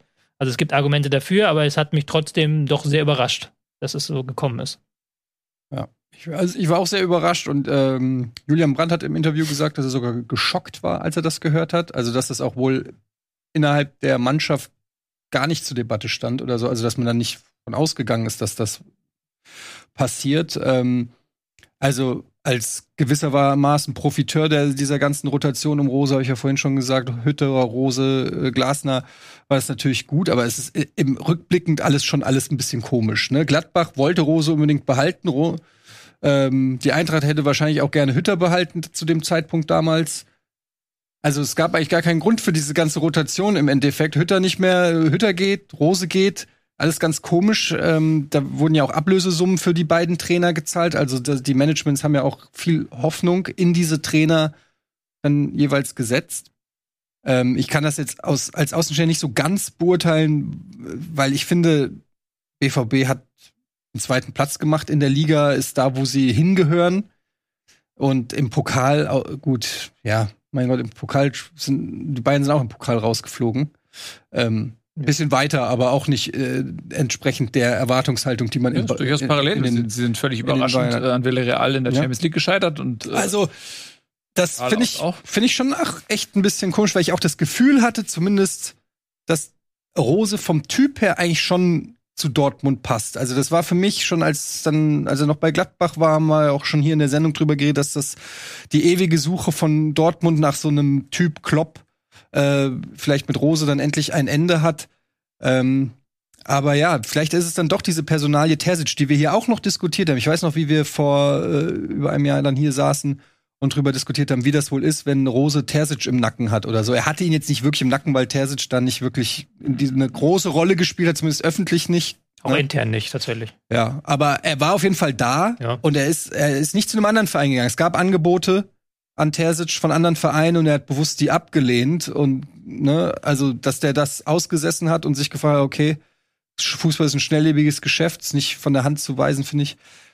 Ja, mal gucken. Also ist auf jeden Fall ein Luxusproblem in Dortmund. Jetzt auch der neunte Trainer oder achte Trainer in neun Jahren oder neunte Trainer in acht Jahren, ich weiß nicht genau. Irgendwie so. Nach Klopp haben nach sie keinen, weil es keiner länger als. Man äh, weiß nicht so recht, was sie eigentlich. Also ich frage mich so dann auch so ein bisschen, was sucht Dortmund? Was will Dortmund? Was ist eigentlich so was, also, ne? Mhm. Also ich muss auch sagen, mich hat sehr überrascht. Ich weiß, dass viele Dortmund-Fans nicht zufrieden sind. Die sind nie zufrieden. Ähm, ja, aber die waren auch unter Favre alles andere als zufrieden. Mm, und ich muss auch noch mal sagen, klar, die Pokaldinger waren nicht gut, aber in der Liga haben sie ihren Soll erfüllt, sind Zweiter geworden. Mehr kannst du nicht sein, wenn die Bayern nicht irgendwie was Besonderes anbieten. Die Art und Weise war nicht immer schön, aber du musst auch sagen, sie hatten halt viel Verletzungspech. Ne, Haaland war dann doch sehr oft verletzt und wenn er gespielt hat, war er auch oft nicht ganz fit. Ist ja durch, klar, dann ist er dann halt sehr früh zurückgekommen. Sobald er irgendwie wieder laufen konnte, stand er auf dem Platz. Mm, und viele andere ähm, waren nicht immer fit. Andere haben ihre Leistung nicht gebracht, wo ich mich auch schwer tue, das dann jetzt einem Rose in die Schuhe zu schieben, wenn einzelne Spieler nicht so richtig performen. Ich hätte sehr gerne gesehen, wie er jetzt mit der neuen Dortmunder Mannschaft diesen Umbruch begleitet, ne? weil du hast im nächsten Jahr ähm, schon einige neue Spieler. Hinten in der Innenverteidigung haben wir viel drüber gesprochen. Schlotterbeck, der jetzt auch ein überragendes Pokalfinale gespielt hat. Hast du neben einem Süle, das ist vielleicht die zukünftige Nationalmannschaftsverteidigung, plus einen Rüdiger. Dann hast du äh, Özcan geholt aus Köln, der eine sehr gute Saison spielt. Mal gucken, wie der jetzt auf einem nächsten, nächsthöheren äh, Level äh, performen kann. Du hast vorne Adeyemi drin, vielleicht kommt noch ein Haller oder so, hm. äh, der eins zu eins dann auch einen Haaland ersetzen kann. Vielleicht nicht unbedingt qualitativ, aber ähm, zumindest von der Art und Weise. Also das, das ist schon interessant, äh, was da in Dortmund passiert. Aber das kann jetzt eben Terzic machen und ähm, ja, die Frage ist eben, ob das vielleicht auch eine Rolle gespielt hat, wenn du den Terzic in der Hinterhand hast, bei so einem Analysegespräch. Ob Ja. du vielleicht früher zu dem Schluss kommst, nee, komm, dann lassen wir das, äh, weil dann haben wir den Terzic ja noch da. Ähm, zur Alternative, dass du dann, dann erst auf Trainersuche gehst und überlegst, wer ist denn alles auf dem Markt? Haben wir denn überhaupt jemanden, der besser ist als Rose? Von daher kann ich mir schon vorstellen, dass es eine Rolle gespielt hat, dass Terzic noch da ist. In der Hinsicht auf jeden Fall kann ich mir auch vorstellen, dass man da in so ein Gespräch dann anders reingeht und dann auch halt schon in dem Gespräch halt dann sagen kann, so, nee, sorry, das wird jetzt nichts, jetzt lassen wir das mal sein. Also es ist natürlich was anderes, wenn du dann niemanden hast. Für Terzic wird es jetzt super interessant sein, weil er hatte ja dieses halbe Jahr, was damals der Stottern angefangen ist, aber wo dann irgendwann dieser Lauf kam, das auch eine wirklich gute Dortmunder Mannschaft war, die ja dann den Pokal gewonnen hat, die aber dann auch sehr stark natürlich von einem Sancho in überragender Form gelebt hat, Ja. wo dann auch Haaland dann ähm, angekommen ist und eingeschlagen ist. Ähm, da bin ich sehr gespannt, ob er das jetzt wieder wiederholen kann und ob er auch die Mannschaft weiterentwickeln kann. Und ich sage ja auch seit Wochen, bei Dortmund finde ich es nicht unbedingt, es ist mega spannend, wen die kaufen, die haben, machen gute Transfers, aber für mich ist spannender, wer geht. Weil der Mhm. Kader ist zu ungleich besetzt. Das äh, zerhaut dir jedes Training, wenn du halt einen Kader hast, der in der Leistung her so ungleich besetzt ist. Und äh, sie haben auch zu viele Spieler momentan im Wie Kader. meinst, meinst du das äh, qualitativ oder? was? Qualitativ. Es ist ja ein ganz anderer Unterschied, wenn du dann halt eine Trainingseinheit hast und dann möchtest du ja eigentlich, dass deine Spieler alle auf einem Niveau und eine, auf einem, Mhm. Einem Dingspro performen. Und das hast du momentan bei Dortmund sehr, sehr schwer. Also das ist da sehr, sehr schwer. Und du hast zu viele Verletzte gehabt. Du hast zu viele verletzungsanfällige Spieler auch vielleicht, die du dann in der Belastungssteuerung immer runterfahren musst, ist äh, da ganz schwierig. Und denn da allein Innenverteidiger haben sie jetzt momentan einfach fünf Stück, die alle Stammspieler-Allüren haben. Ja. Und klar, Akanji und Zagadou werden noch gehen wahrscheinlich. Sagadu ist, glaube ich, Vertrag sogar ausgelaufen. Ja, der ist Vertrag ausgelaufen, genau, aber Akanji muss ja auch noch Hummels losgewerden. Hummels ist auch noch da. Was mal, wie gehst du damit um, wenn jetzt ein Hummels von Schlotterbeck verdrängt wird? Weil die beiden ein sehr ähnliche Spielerprofile haben. Da sind für mich noch viele offene Fragen einfach. Und ähm, deswegen bin ich da sehr gespannt, wie sie da jetzt in der Transferperiode agieren. Weil der Kader ist momentan zu groß. Der ist zu groß. Ja, da werden sicherlich noch Leute gehen. Das, Mhm. Davon ist auch auszugehen. So ein, zwei habe ich schon auf dem Zettel stehen. Für die Eintracht natürlich. Emre Mhm. nach Hause holen oder Dahut, Modahut. Ja, ruf da mal an. Ja, der Was hört ja mit, der kann das ja direkt an dazu, Ralle? Frösche weitergeben. Ich, äh, Sag doch mal, steht Ja. der Name auf der Liste? äh, Was lese ich da hinten bei dir auf dem Flipchart-Board da hinten? Was steht da? das, ist kein, das ist kein Transferboard, das ist auf der anderen Seite, Guck. aber das seht ihr nicht. Aber in deinen Augen spiegelt Ja, ja, ja. sich das.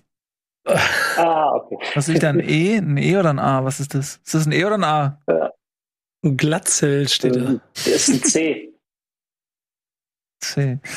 Ja, ähm, gut, ich höre aus dir, dass nichts rausbekommen. Ist ja auch völlig okay, wir wollen ja auch nicht den Job madig machen. Ähm, so, also.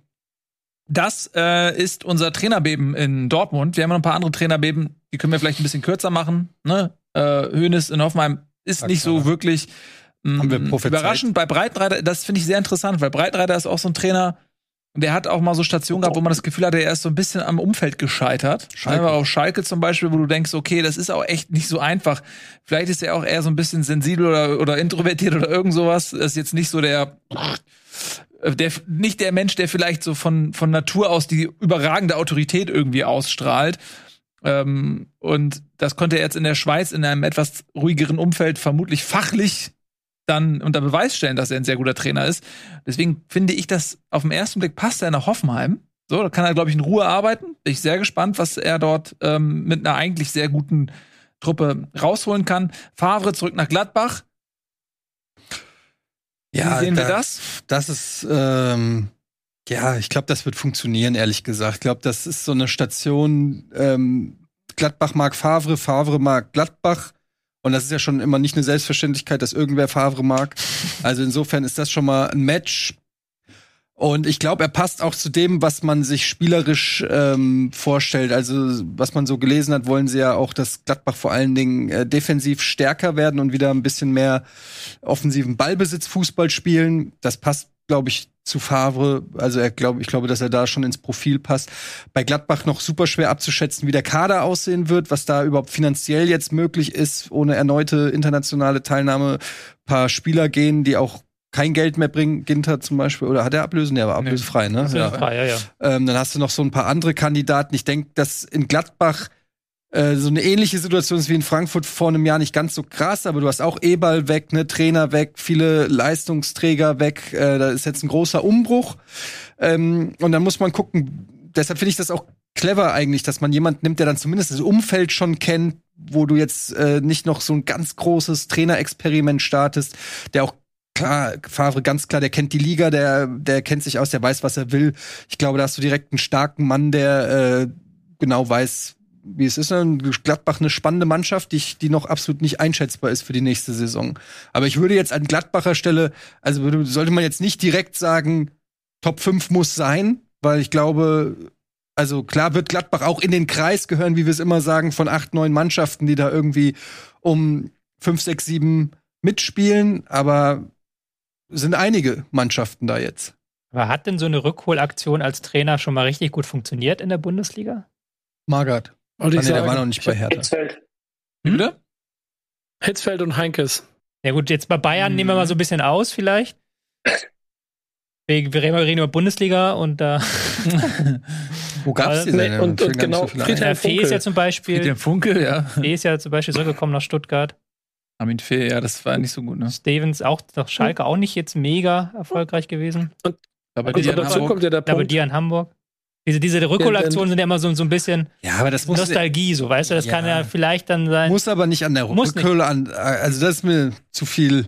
Ja. Aber glaube, also letztendlich äh, weiß nicht, ob das daran liegt, dass er zurückgeholt ist. Das sind ja ganz andere. Sp Wie lange ist Favre her von Gladbach? Zehn Jahre Eben. oder noch? der, der, aber das ist Also- ja dann quasi das Argument dahinter. Das ist halt schon jetzt wieder sechs, sieben, acht Jahre her, dass Favre da war. Und dass es Ja. halt jetzt der Fußball sich verändert, ob das noch funktioniert.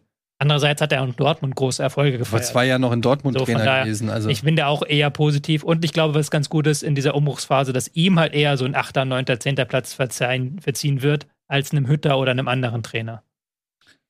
Ja, ist aber auch, finde ich, auf jeden Fall nur mal sicher. Ne, das ist so, man hat so, okay, da weißt du, was du bekommst, keine Experimente. Ähm, Favre weiß, was ihn erwartet. Man weiß, welches System er spielt, was er für Spieler braucht und so weiter. Also ich glaube schon, dass das ähm, die richtige Entscheidung ist, so ein bisschen Ruhe reinzubringen. Mm, Und ja, hilft vielleicht jetzt einfach auch. Na, hast du eine gewisse Sicherheit auf gewissen Ebenen und er war ja auch verfügbar, musste nicht wieder so viel Geld für bezahlen. Ne? Also finde ich eine sinnvolle Personalie, ebenso wie in Wolfsburg. Ne, da hat man jetzt dann doch fast schon, will man es eine große Lösung nennen? Gut, Nico Kovac war eine Weile auf dem Markt, aber es ist jetzt jemand, der bei Bayern und auch in, in Monaco ja durchaus im oberen Regal mh, seinen Job ausgeübt hat. Unterstreicht schon, dass man in Wolfsburg Ambitionen hat, finde ich, wenn du den Nico, Nico Kovac holst. Ne? Ich bin da noch ein bisschen skeptisch, ob das so gut passt, muss ich ganz ehrlich sagen. Aber lass mich da natürlich vom Gegenteil überzeugen. Ich meine, Wolfsburg ist, glaube ich, aus Trainersicht immer insofern spannend, als dass sie natürlich immer ein gewisses Budget haben, mit dem der Trainer was machen kann. Auch in Wolfsburg findest du einen Kader, der erstmal ein ganz gutes Fundament hat. Kommen ja auch noch ein paar Ausleihspieler zurück. Ähm, und dann kannst du noch mal ein bisschen, kannst du noch mal ein bisschen einkaufen gehen. Allerdings Kovac auch eher bekannt dafür, eher ja, defensiv kämpferisch äh, erstmal äh, zu spielen. Weiß nicht, ob das unbedingt das ist, was man in, in Wolfsburg dann so sehen will mit dem Kader. Also da hast du ja schon auch eher die schnellen Spieler, die vorne spielen, aber kannst du gleich noch Mhm. mehr dazu sagen. Aber auch so, ja, Wolfsburg ist halt schon von der Mentalität her, ich weiß nicht, ob man, bitte vielleicht auch voreingenommen, ob man sich da so wohlfühlt einfach, weil das ist halt einfach halt nicht Skype. Ja, aber das ist jetzt ja aus der Sicht von Nico Kovac. Ne? Ja, aber auch gerade aus Nico Kovac gerade, du äh, Frankfurt viel Emotion, Bayern groß, Monaco groß, Wolfsburg fühlt sich erstmal an wie die ländliche Lösung. Andererseits ist es jetzt nicht so, dass ich das Gefühl habe, dass Nico Kovac jemand ist, der die Pressekonferenz mit 100 Journalisten braucht, wie ein Klopp oder sowas, Nö. als um. Aber langweilen will er sich auch nicht. Nö, aber dann gehst du halt nach Berlin so. Also die wohnen ja alle in Berlin. Das ist ja kein Aber- offenes, offenes Ich glaube, dass die mannschaftliche Zusammensetzung ganz gut zu Kovac passen könnte. Irgendwie. In Warum? Wolfsburg. Da bin ich jetzt gespannt. Ja, weil auch in, in Frankfurt hat er auch diesen, dieses körperliche irgendwie gehabt.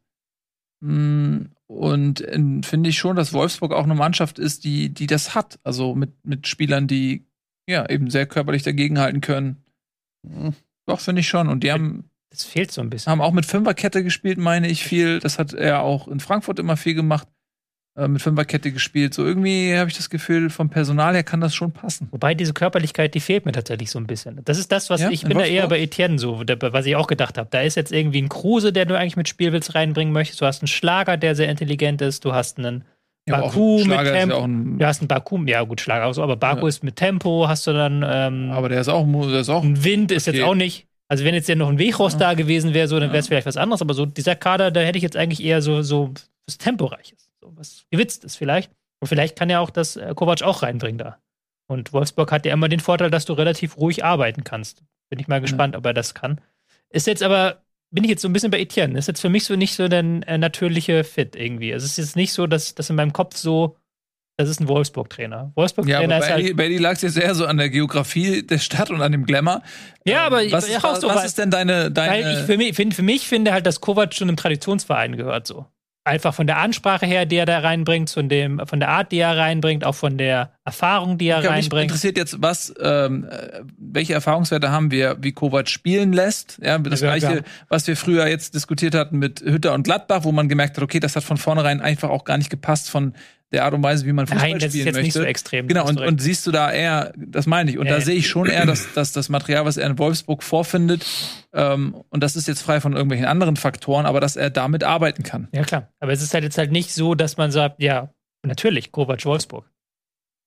Oder? Ja, bei Schmatke sage ich das sowieso nicht mehr. Ja, eben. Jetzt mal gucken. Das ist nicht so. Ähm, der hat uns wieder überrascht, aber äh, die neue Saison wird uns auf jeden Fall Aufschluss geben. Was wir, glaube ich, so ein bisschen schon festhalten können, dass wir durchaus eine Menge an Vereinen haben, die mit Ambition starten.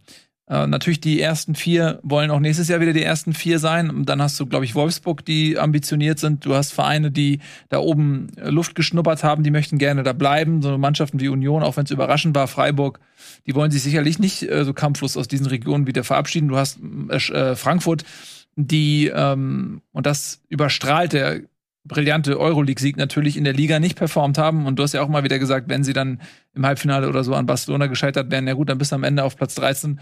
Ähm, dann ist die Saison anders zu bewerten. Das wird natürlich jetzt alles überstrahlt, aber gerade auch mit dem Geld, ähm, was Frankfurt jetzt durch den Euroleague-Titel und durch die Teilnahme an der Champions League zur Verfügung hat und eventuell noch durch die Einnahmen von Verkäufen von Spielern, die sich ins Schaufenster gesetzt haben, allen voran Kostic, der eh noch ein Jahr Vertrag hat, der entweder verlängert wahrscheinlich oder er geht vielleicht nach England. Ähm, also die werden richtig viel Geld haben und wenn sie das sinnvoll investieren, dann ähm, ist Frankfurt auf jeden Fall ein Kandidat dafür, zu überraschend, es wäre nicht mehr überraschend, aber dass, dass sie dann auf jeden Fall äh, wieder mindestens mal um die Euroleague spielen. Das wird eine interessante neue Saison. Ja, ich finde ich find vor allen Dingen spannend, weil das kann ich noch so überhaupt nicht einschätzen, wie Schalke und Bremen ähm, sein werden, weil für mich, klar, die kommen aus der zweiten Liga, aber Schalke noch ein bisschen mehr als Bremen gehörte immer zu den Top-Mannschaften. Ja, also Bremen natürlich auch, aber schon länger her.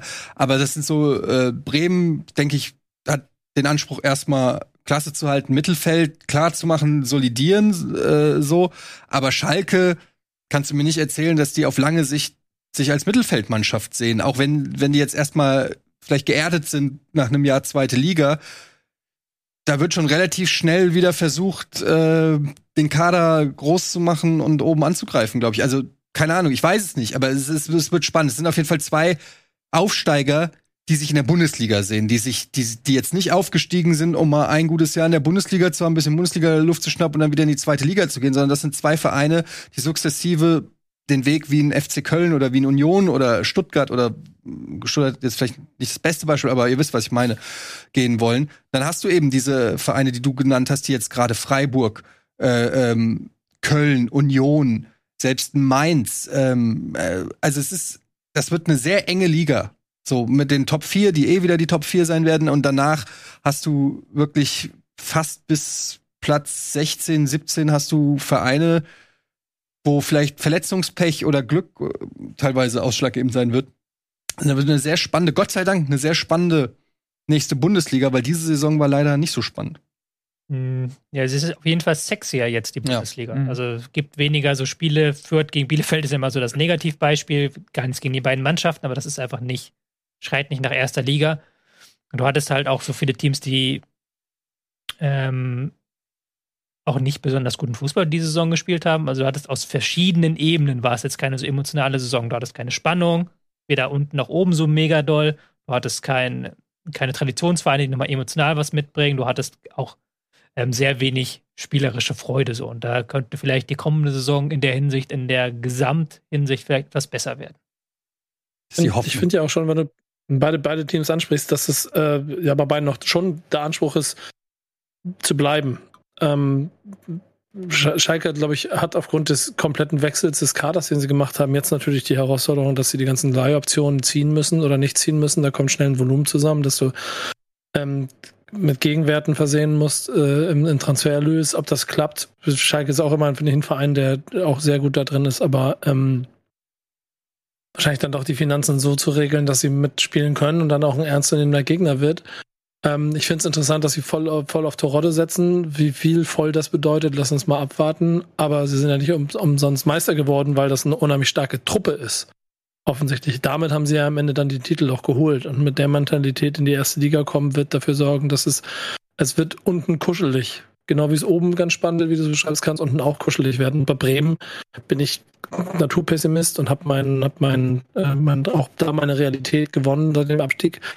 Es bleibt aber spannend, wenn, wenn der Kader so ein bisschen zusammengehalten werden kann und ich jetzt lese, dass, dass der Trainer, dass, dass, dass Baumann sagt, im Prinzip sind die Transfererlöse, die erwirtschaftet werden müssen, laut Planung für die kommende Saison bereits durch die Sondernachzahlungen der getätigten Transfers der letzten Saison, also damit bereits gedeckelt sind, heißt das, man kann Spieler halten und hat vielleicht sogar noch ein kleines bisschen Spielraum, die Schwachstellen auch zu erweitern. Und dann kann man mit, auch wieder mit einer Mannschaft, die im Moment sehr viel Selbstbewusstsein hat, vielleicht auch mitspielen, dass man also nicht allzu viel, also Respekt, aber versteht, was ich meine, ne? Nicht so diesen, diese Angst vor den, von den anderen in der unteren Tabellenhälfte haben muss, wie man es in den letzten Jahren hat. Und deswegen sehe ich genauso, dass das sehr, sehr spannend wird mit diesen beiden Teams in der Liga.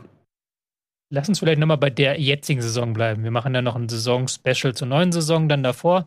Und lass nochmal ein bisschen zurückblicken auf die Saison und gerade auch, was wir halt nochmal schauen, was haben wir denn vor der Saison eigentlich gedacht? Wer wird Meister? Genau, das sind nämlich unsere Tipps. Und das ist immer so, finde ich, das Spannendste, weil wir jetzt auch so ein bisschen uns selbst nochmal ähm, einschätzen können und Lügenstrafen und was auch immer. Äh, wir haben unsere Kategorien. Und wie jedes Jahr haben wir gefragt, wer wird die Überraschung der Saison? Bevor wir uns jetzt gleich angucken, was wir jetzt gesagt haben, äh, schauen wir uns noch einmal an. Ja. Los geht's mit den Meistern. Also, was haben wir vor der Saison gesagt, wer wird Meister? Gut, ich habe gerade Überraschung, aber dann nehmen wir die Meister. Ja, ja, okay, die, die, die okay, wir haben gesagt, wer wird Meister. Ähm, das okay. haben wir vor der Saison gesagt. Dann gibt es noch eine, was wir in der Winterpause gesagt haben. Da ist er umgefallen. Nicht so spektakulär, oder? Nicht so spektakulär. Spannender wird es dann schon bei dem, was haben wir, haben wir denn vor der Saison gesagt, wer steigt ab? Da haben wir ein paar nämlich sehr falsche Tipps gehabt. Also nicht ouch. sehr falsche Tipps. Oh, oh, oh. Autsch, ouch, ouch. Also, also ähm, bisschen ouch. zwei von drei, Eddie und ich, finde ich schon mal nicht so schlecht. Aber Tobi ist ja völlig daneben. Der hat ja gar keine Ahnung. Der hat ja einfach offensichtlich überhaupt gar keine Ahnung. Nico auch also zwei die von drei. Einzigen, die Ralf auch zwei von drei. Ich sehe hier nur einen Verlierer. Die, die Absteiger richtig getippt. Oder, Ralle, was sagst du? Äh, die direkten, aber das danach ist sehr ouch. Sehr, sehr ouch. Ja, ja, nehme ich, nehm ich auch. Den nehme ich mit an. Ja. Na gut. Ähm, ähm, und was haben wir zur Winterpause gesagt? Um mich mal zu rehabilitieren, was haben wir zur Winterpause gesagt? Ich, ich kann dieses Augsburg nicht mehr. Alle haben Augsburg reingenommen. Alle Augsburg. Aber ich bin der Einzige, der Hertha. Ich bin der Einzige, der gesagt hat, dann habe ich mir was von dir anhören müssen, nämlich von wegen, ja, das ist ja so unwahrscheinlich und so. Aber es ist so gekommen. Ja, sie haben Relegation gespielt, sie haben Relegation gewonnen. Naja. Das musstest du jetzt noch hinterlassen, ne? Das, das ist äh, nicht, ja. nicht nett von dir. Ja, den ganzen Tag drauf gewartet. Ja, ja gut. Äh, stimmt hier noch äh, mehr nicht in der Liste? Kommt was, nee, jetzt kommt ja eine Überraschung. Jetzt okay. Überraschung. Gut, dann machen wir jetzt weiter mit der Überraschung. Das ist unsere Prognose vor Saisonbeginn gewesen. Ähm, also ich, ich muss sagen, mit dem Europapokalsieg hat Eddie auf jeden Fall. Aber wir reden von Bundesliga, ne? Nicht von Europapokal. Ist ja, ist ja nicht, äh, ist ja nicht Euro-Bundesliga, genau. sondern ist ja, ja genau. Bundes. Also die ähm, Prognose bezieht sich auf die äh, Bundes, auf die Bundesliga-Performance selbstverständlich. Ja, dann war das Quatsch, überraschend, dass das nur ein elfter Platz war. ja, genau. Was, was, haben wir denn zur Winterpause? Haben wir das noch vorliegen, unsere Winterpause? Nee, da haben wir nicht, da haben wir nur gesagt, was bis dahin die Überraschung war. Ah, okay. So. Dann zeigen wir mal, was nach der Saison unser Fazit ist. Was ist unsere Überraschung? Ich bin mal gespannt, was ihr getippt habt. Ich weiß ja, was ich getippt habe. Also, was heißt getippt? Gesagt. Sehr, sehr bilanziert habe. Jetzt, jetzt, ich brauche den Trommelwirbel. Das ist in etwa so spannend. Wo, wo, wo liegt die Grafik mit den Wo liegt die Grafik? Fieberhaft wird jetzt gesucht. Shit, was? Ich dachte, du hast sie abgespeichert. Regie, Regie, einmal die Grafik bitte. Ja, sie suchen gerade. Fieber hat Sie suchen. Ist sie in dem Ja. Ordner oder in dem? Oder ist sie da? sein, in dem Ordner? Enttäuschung? Nee, die wird gerade noch gebaut. Die haben vergessen, die zu bauen Nee, wahrscheinlich. die habe ich gebaut. Die Grafiken habe alle ich selbst per Aber Hand dann sag doch einfach, wo du sie hingepackt hast. Ich habe sie nirgendwo gepackt. Dann- Ich habe sie geschickt. Dann An- das guck, ist das guck, Problem, mal, wenn du sie guck, mal, guck mal hingepackt bei. Slack Das- nach, ob du gerade Mhm. Nachrichten kriegst. Wo ist die Grafik? Wo ist die Grafik? Sorry, die geht nicht, die, äh, weiß nicht, was los ist. Okay. Hast du wieder ein altes Bildformat. Dann ähm, lösen wir das doch einfach manuell auf. Hast du die Grafik noch da Äh, vorliegen? Etienne, wer ist deine Überraschung? Muss gucken. Ich weiß nicht mehr. Du weißt nicht mehr, was du gesagt hast. Ich gucke noch mal, um sicher zu gehen, dass ich keinen Quatsch Das erzähle. Wo ist denn Tobias Escher? Überraschung habe ich FC Köln. Nico? FC Köln. Köln. Köln. Köln. Fünfmal Köln. Fünfmal Köln. Ah, sehr schön, da sind wir uns einig. Dann müssen wir auch gar nicht lange, können wir auch gar nicht lange diskutieren. Ähm, Also ich vom denke, Abstieg, Abstiegstipp bei mir Relegation zur Ja. Überraschung der Saison. Aber gut. und das haben sie sich auch Man muss- verdient. Das ist auch Größe, dann dazu zu stehen. Also das finde ich gut. Das ist wahre Ja, Größe. es wird, es Ralf, wird ja noch wahre schlimmer bei Größe. mir. Gut. Ja, aber die haben den, ja, glaube ich, größten Sprung auch in der Tabelle gemacht von Relegation zu internationaler Wettbewerb in einer Saison. Kann man mal, kann man Und niemand mal hat damit gerechnet. Und ähm, es war jetzt auch nicht so, dass sie auf dem Transfermarkt irgendwas Verrücktes gemacht hätten, wo man gesagt hätte, ja, der Anspruch ist gestiegen, sondern sie haben einfach nur den Trainer gewechselt. Ich habe jetzt schon Angst davor, dass Hertha BSC Berlin nächstes Jahr in der Überraschungsliste drinsteckt von gibt- Relegation. Woher nach kommt bei dir Europa. eigentlich immer wie dieses Hertha BSC Berlin, Nico? Ja, ich weiß, ich, das, das habe das hab ich, glaube ich, original, seitdem ich ein kleines Kind bin. Und deswegen sitzt das, ich kriege das nicht raus. Mann, mir schreiben die Leute die schöne Grüße, ja, ich weiß, das ist Hertha BSC. Entschuldigung bitte. Man muss natürlich sagen, wir haben eine Saison mit vielen Überraschungen. Sämtliche Europateams, also von 5, 6, 7, sind ja alle Überraschungen. Der hat, aber hätte jemand vor der Saison gesagt, Freiburg schafft es in Europa, hätten wir gesagt, ja, logische Weiterentwicklung.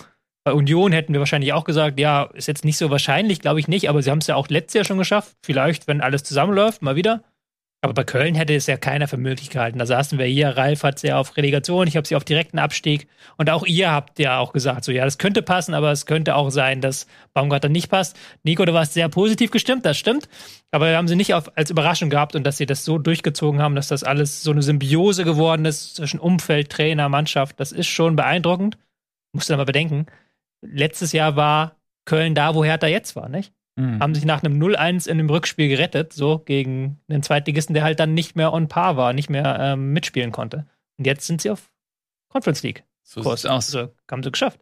Und, und, und vielleicht zur Erklärung, genau das war auch meine Denkweise jetzt bei der Festlegung der Überraschung, weil ich erfahrungsbasiert, ich war halt in Köln, äh, beziehungsweise ich war in Köln und in Kiel mit der Zone und habe das quasi hautnah miterlebt, auch so ein bisschen hinter den Kulissen, in welchem Zustand, sage ich mal, ähm, die Verantwortlichen des, des FC waren und, und wie nervös und angespannt und ähm, dann halt so eine Saison zu spielen und wie du gesagt hast, Tobi, halt nicht mit äh, Einkäufen für 450 Millionen, sondern eigentlich äh, mit demselben Kader so eine Saison hinzulegen, diese Art und Weise, diese zum Teil auch begeisternde Art und Weise, das war dann schon, Steffen Baumgart wird jetzt sagen, nee, ist keine Überraschung, das habe ich genauso geplant, aber für Außenstehende ist das dann doch schon beeindruckend und auch überraschend.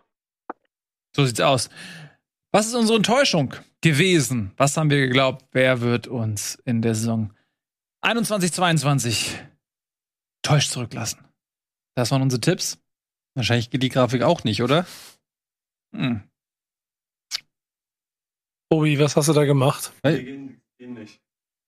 Hast du einen Panker? du denn Aber schick, aber hast schick du die die noch nicht noch mal. irgendwo? Hast du die? ja, dann mach die Dann doch machst du mal doch auf. auf deinem Rechner auf. Soll ich machen? Ich habe, muss, müssen wir meine Rechte wieder Nee, machst du verkabeln, nicht? erstmal zumindest mal auf, dass wir ähm, uns dran erinnern können. Vielleicht weiß Ich nicht weiß es auch, aber ich. jeder, was seine Enttäuschung war. Ich weiß es noch, was ich hatte. Ich, doch, ich weiß es noch. Ähm, da fange ich einfach an. Meine Enttäuschung war Eintracht Frankfurt. Hm. ähm, weil ich das ähm, zu einem Zeitpunkt gesagt hatte, als die Mannschaft auch noch nicht ganz fertig war. Es war noch nicht ganz klar, wie die Transfers äh, einschlagen werden. Sie haben viele Abgänge gehabt, Leistungsträger verloren und äh, sie hatten die Doppelbelastung mit Euroleague. Und deswegen hatte ich gedacht, okay, ähm, die Mannschaft, die so knapp vor der Champions League gescheitert ist, die wird ähm, auf jeden Fall weiter unten platziert sein in der Tabelle. Jetzt habe ich natürlich die Situation, dass mich die Eintracht erstmal volle Kanne Lügen gestraft hat, weil wer die Euroleague gewinnt, der kann keine Täuschung sein, sondern der ist exakt das Gegenteil davon. Ähm, auf der anderen Seite, wenn man sich die Tabelle der Liga anguckt, würde ich sagen, okay, das äh, kann ich noch irgendein, irgendein bisschen Berechtigung rauskratzen aus diesem Tipp, ähm, weil tabellarisch ähm, ist das natürlich eigentlich nicht der Anspruch, den die Eintracht hat ähm, in der Bundesliga-Saison. Und wenn du das Euroleague-Finale verlierst oder im Halbfinale rausgehst, dann hätte ich, glaube ich, meinen Tipp noch gültig äh, erklären können. Jetzt mit dem Erfolg, mit dem Titel ist das natürlich eigentlich nicht mehr zu rechtfertigen. Etienne, du hattest Bayer Leverkusen als Enttäuschung vor der Saison. Ja, bleibe ich dabei. Haben dich enttäuscht? Einfach eine Enttäuschung. Diese ganze Vereins eine Enttäuschung. Ähm, ja, ich weiß gar nicht mehr, was zu dem Zeitpunkt war. Da waren sie wahrscheinlich irgendwo im Mittelfeld und haben dann. Vor der Saison. Ach, das war vor der Saison. Vor der Saison. Ich habe vor der Saison getippt, dass Leverkusen Enttäuschung wird. Ja. Habe ich ja einen ra- rausgehauen. Hast, mal, hast dich mal was Ich getraut. habe keine Ahnung. Weißt du selber nicht, weißt selber nicht mehr, Ich habe warum, keine ne? Ahnung, warum. Ähm, ich kann dazu. Das wundert mich ehrlich gesagt. Ich habe gedacht, dass Leverkusen Enttäuschung wird. Naja, Ja. gut. Was, äh, Ich- machen wir mal ein bisschen weiter. Was, was hast Ich äh, habe VfB Stuttgart gesagt. Ja, Ist- kann man Kann gelten man, lassen. kann man gelten lassen. Mhm. Und die beiden Herren hatten dasselbe gesagt, nämlich, wisst ihr es noch? Ja, VfL Wolfsburg. VfL Wolfsburg. Kann man auch gelten lassen. Kann man auch gelten lassen, ja. Haben sich am Ende noch ein bisschen be berappelt, aber das war schon ein guter Tipp. Mhm. Da hat auch Ralf jetzt tatsächlich auch nach der Saison wieder als Tipp genommen, dass der VfL Wolfsburg seine Enttäuschung der Saison war. Ja, macht auch Sinn. Also warum sollst du von deinem Tipp abrücken, wenn du ein bisschen getroffen hast? Wenn du richtig eigentlich Ne? recht hast. Ja. Ja.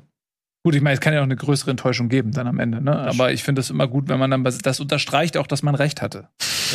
Ist auch immer wichtig. Aber Kofeld hat ja gerettet, ne? Also, Ja, Kowald hat gerettet. Das war seine Mission. Kowald ist wie Magath. Der wird die nächsten 30 Jahre nur zum Retten vorbeikommen. ein interessantes Geschäfts-, äh, hier, Trainerprofil werden jetzt. Ja. Gut, das Thema Magath spricht. Diesen haben gleich drei diesen Club als Enttäuschung der Saison. Und zwar Etienne, Ja. Nils und Nico. Da möchte ich jetzt gerne mal eure Begründung hören, warum die Hertha euch enttäuscht hat. ja Nico, fang mal Ich an. werde dagegenhalten gleich. Ja, dann machen wir drei und dann darfst du dagegen halten. Jetzt komm mir nicht mit, dass du das erwartet hast. Bei denen, also bei, das heißt immer so, beim Freundeskreis bei mir machen wir immer Witze darüber, wenn ein Verein ganz gut, bei den wirtschaftlichen Möglichkeiten des Vereins in die Relegation zu gehen. Also, ganz, was soll ich da sagen, Alter? Big City Club. Hertha BSC Berlin. Ja. Äh, Ganz ehrlich, was soll ich dazu sagen? Ist doch, ist doch, guck dir doch auf die Tabelle, guck dir doch an, wie sie gespielt haben. Das ist doch, also wo, wo, wo ist, wo, da ist keine Weiterentwicklung, da ist, da ist, da ist kein, kein Profil, da ist, da ist irgendwie auch keine, keine Emotion, Emotion im positiven Sinne. Das ist ja fast ein, auch zwischen Fans und Mannschaft abschlachten gewesen. Da steckt so viel drin, was man besser machen muss. Und an dem Punkt sind sie jetzt ja auch, dass sie ja innerhalb von 24 Stunden schon die ersten zwei Leute quasi, äh, also quasi sind ja schon weg. Also ich bin mir ziemlich sicher, das wird eine sehr spannende Sommerpause bei der Hertha. Ähm, aber bis dahin ist es eine einzige Enttäuschung, wie die Saison gelaufen ist. Ja, ich gehe damit. Also wenn, äh, wenn du anguckst, wo Berlin war, ne, dieses biedere Berlin, was aber nie so wirklich in höchste Abstiegsnot geriet, und dann kommt der Investor, pumpt da die Millionen rein, ähm, und dann verschlechterst du dich noch und äh, hältst mit Ach und Krach durch zwei Standardtore die Klasse, dann ist das natürlich eine Enttäuschung. Und zwar eine absolute Enttäuschung. Und es äh, ist auch nicht nur das, es ist eben auch, dass du die Geschichte hattest mit Klinsmann, hattest du die Geschichte mit Pal Dardai, dann hattest du die Geschichte da irgendwie mit ähm, Korkut und dann am Ende mit Magath. Also das ist ja nicht nur der sportliche Erfolg ähm, bei, bei wirtschaftlich hervorragenden Grundvoraussetzungen, sondern das ist eben auch das ganze Theater drumherum, was enttäuschend ist. Ich meine, Tobi wird natürlich sagen, sie haben die Saison davor äh, auch nur zwei Punkte mehr geholt. Aber ich finde, das, das greift, das greift natürlich ein bisschen zu kurz, weil eine Enttäuschung macht nicht nur die reine Punktzahl, finde ich, aus, sondern auch ähm, ja, die Möglichkeiten, die ein Verein hat und auch was passiert, auch dass dann mit Korkut jemand geholt wurde, was komplett ein Griff ins Klo war, was eigentlich mit Ansage ein Griff ins äh, Klo war. Ähm, einfach auch generell, wie die Hertha sich präsentiert hat und in den letzten zwei Jahren, ich kann jetzt auch nicht nur über das, äh, äh, ich kann mich jetzt nicht nur über das vergangen, die vergangene Saison, sondern ich muss die letzten beiden Saisons auch mitnehmen, seit Freddy Bobic da ist dann, äh, wobei das war jetzt nur diese Saison. Man hat so viel Ambitionen gezeigt, einen Umbruch wollte, man wollte Geld, man wollte eine neue Führung, man hatte so eine richtige Aufbruchsstimmung in Hertha, man hat den Verein in die Champions League geredet. Ähm, das waren ganz klar die formulierten Ambitionen, die dann immer leiser wurden mit der Zeit. Aber ähm, Hertha hat es gerade so mit einem blauen Auge noch geschafft, die Klasse zu halten. Ähm, alles andere eine Enttäuschung wäre ein Euphemismus. ich bin bei meinem mein Gedankengang bei diesen Enttäuschungen und Überraschungsfrage ist immer, wenn vor der Saison mir jemand das Szenario, das in der Saison aufgetreten ist, gesagt hätte, hätte ich gesagt, kann ich mir vorstellen, kann ich mir nicht vorstellen.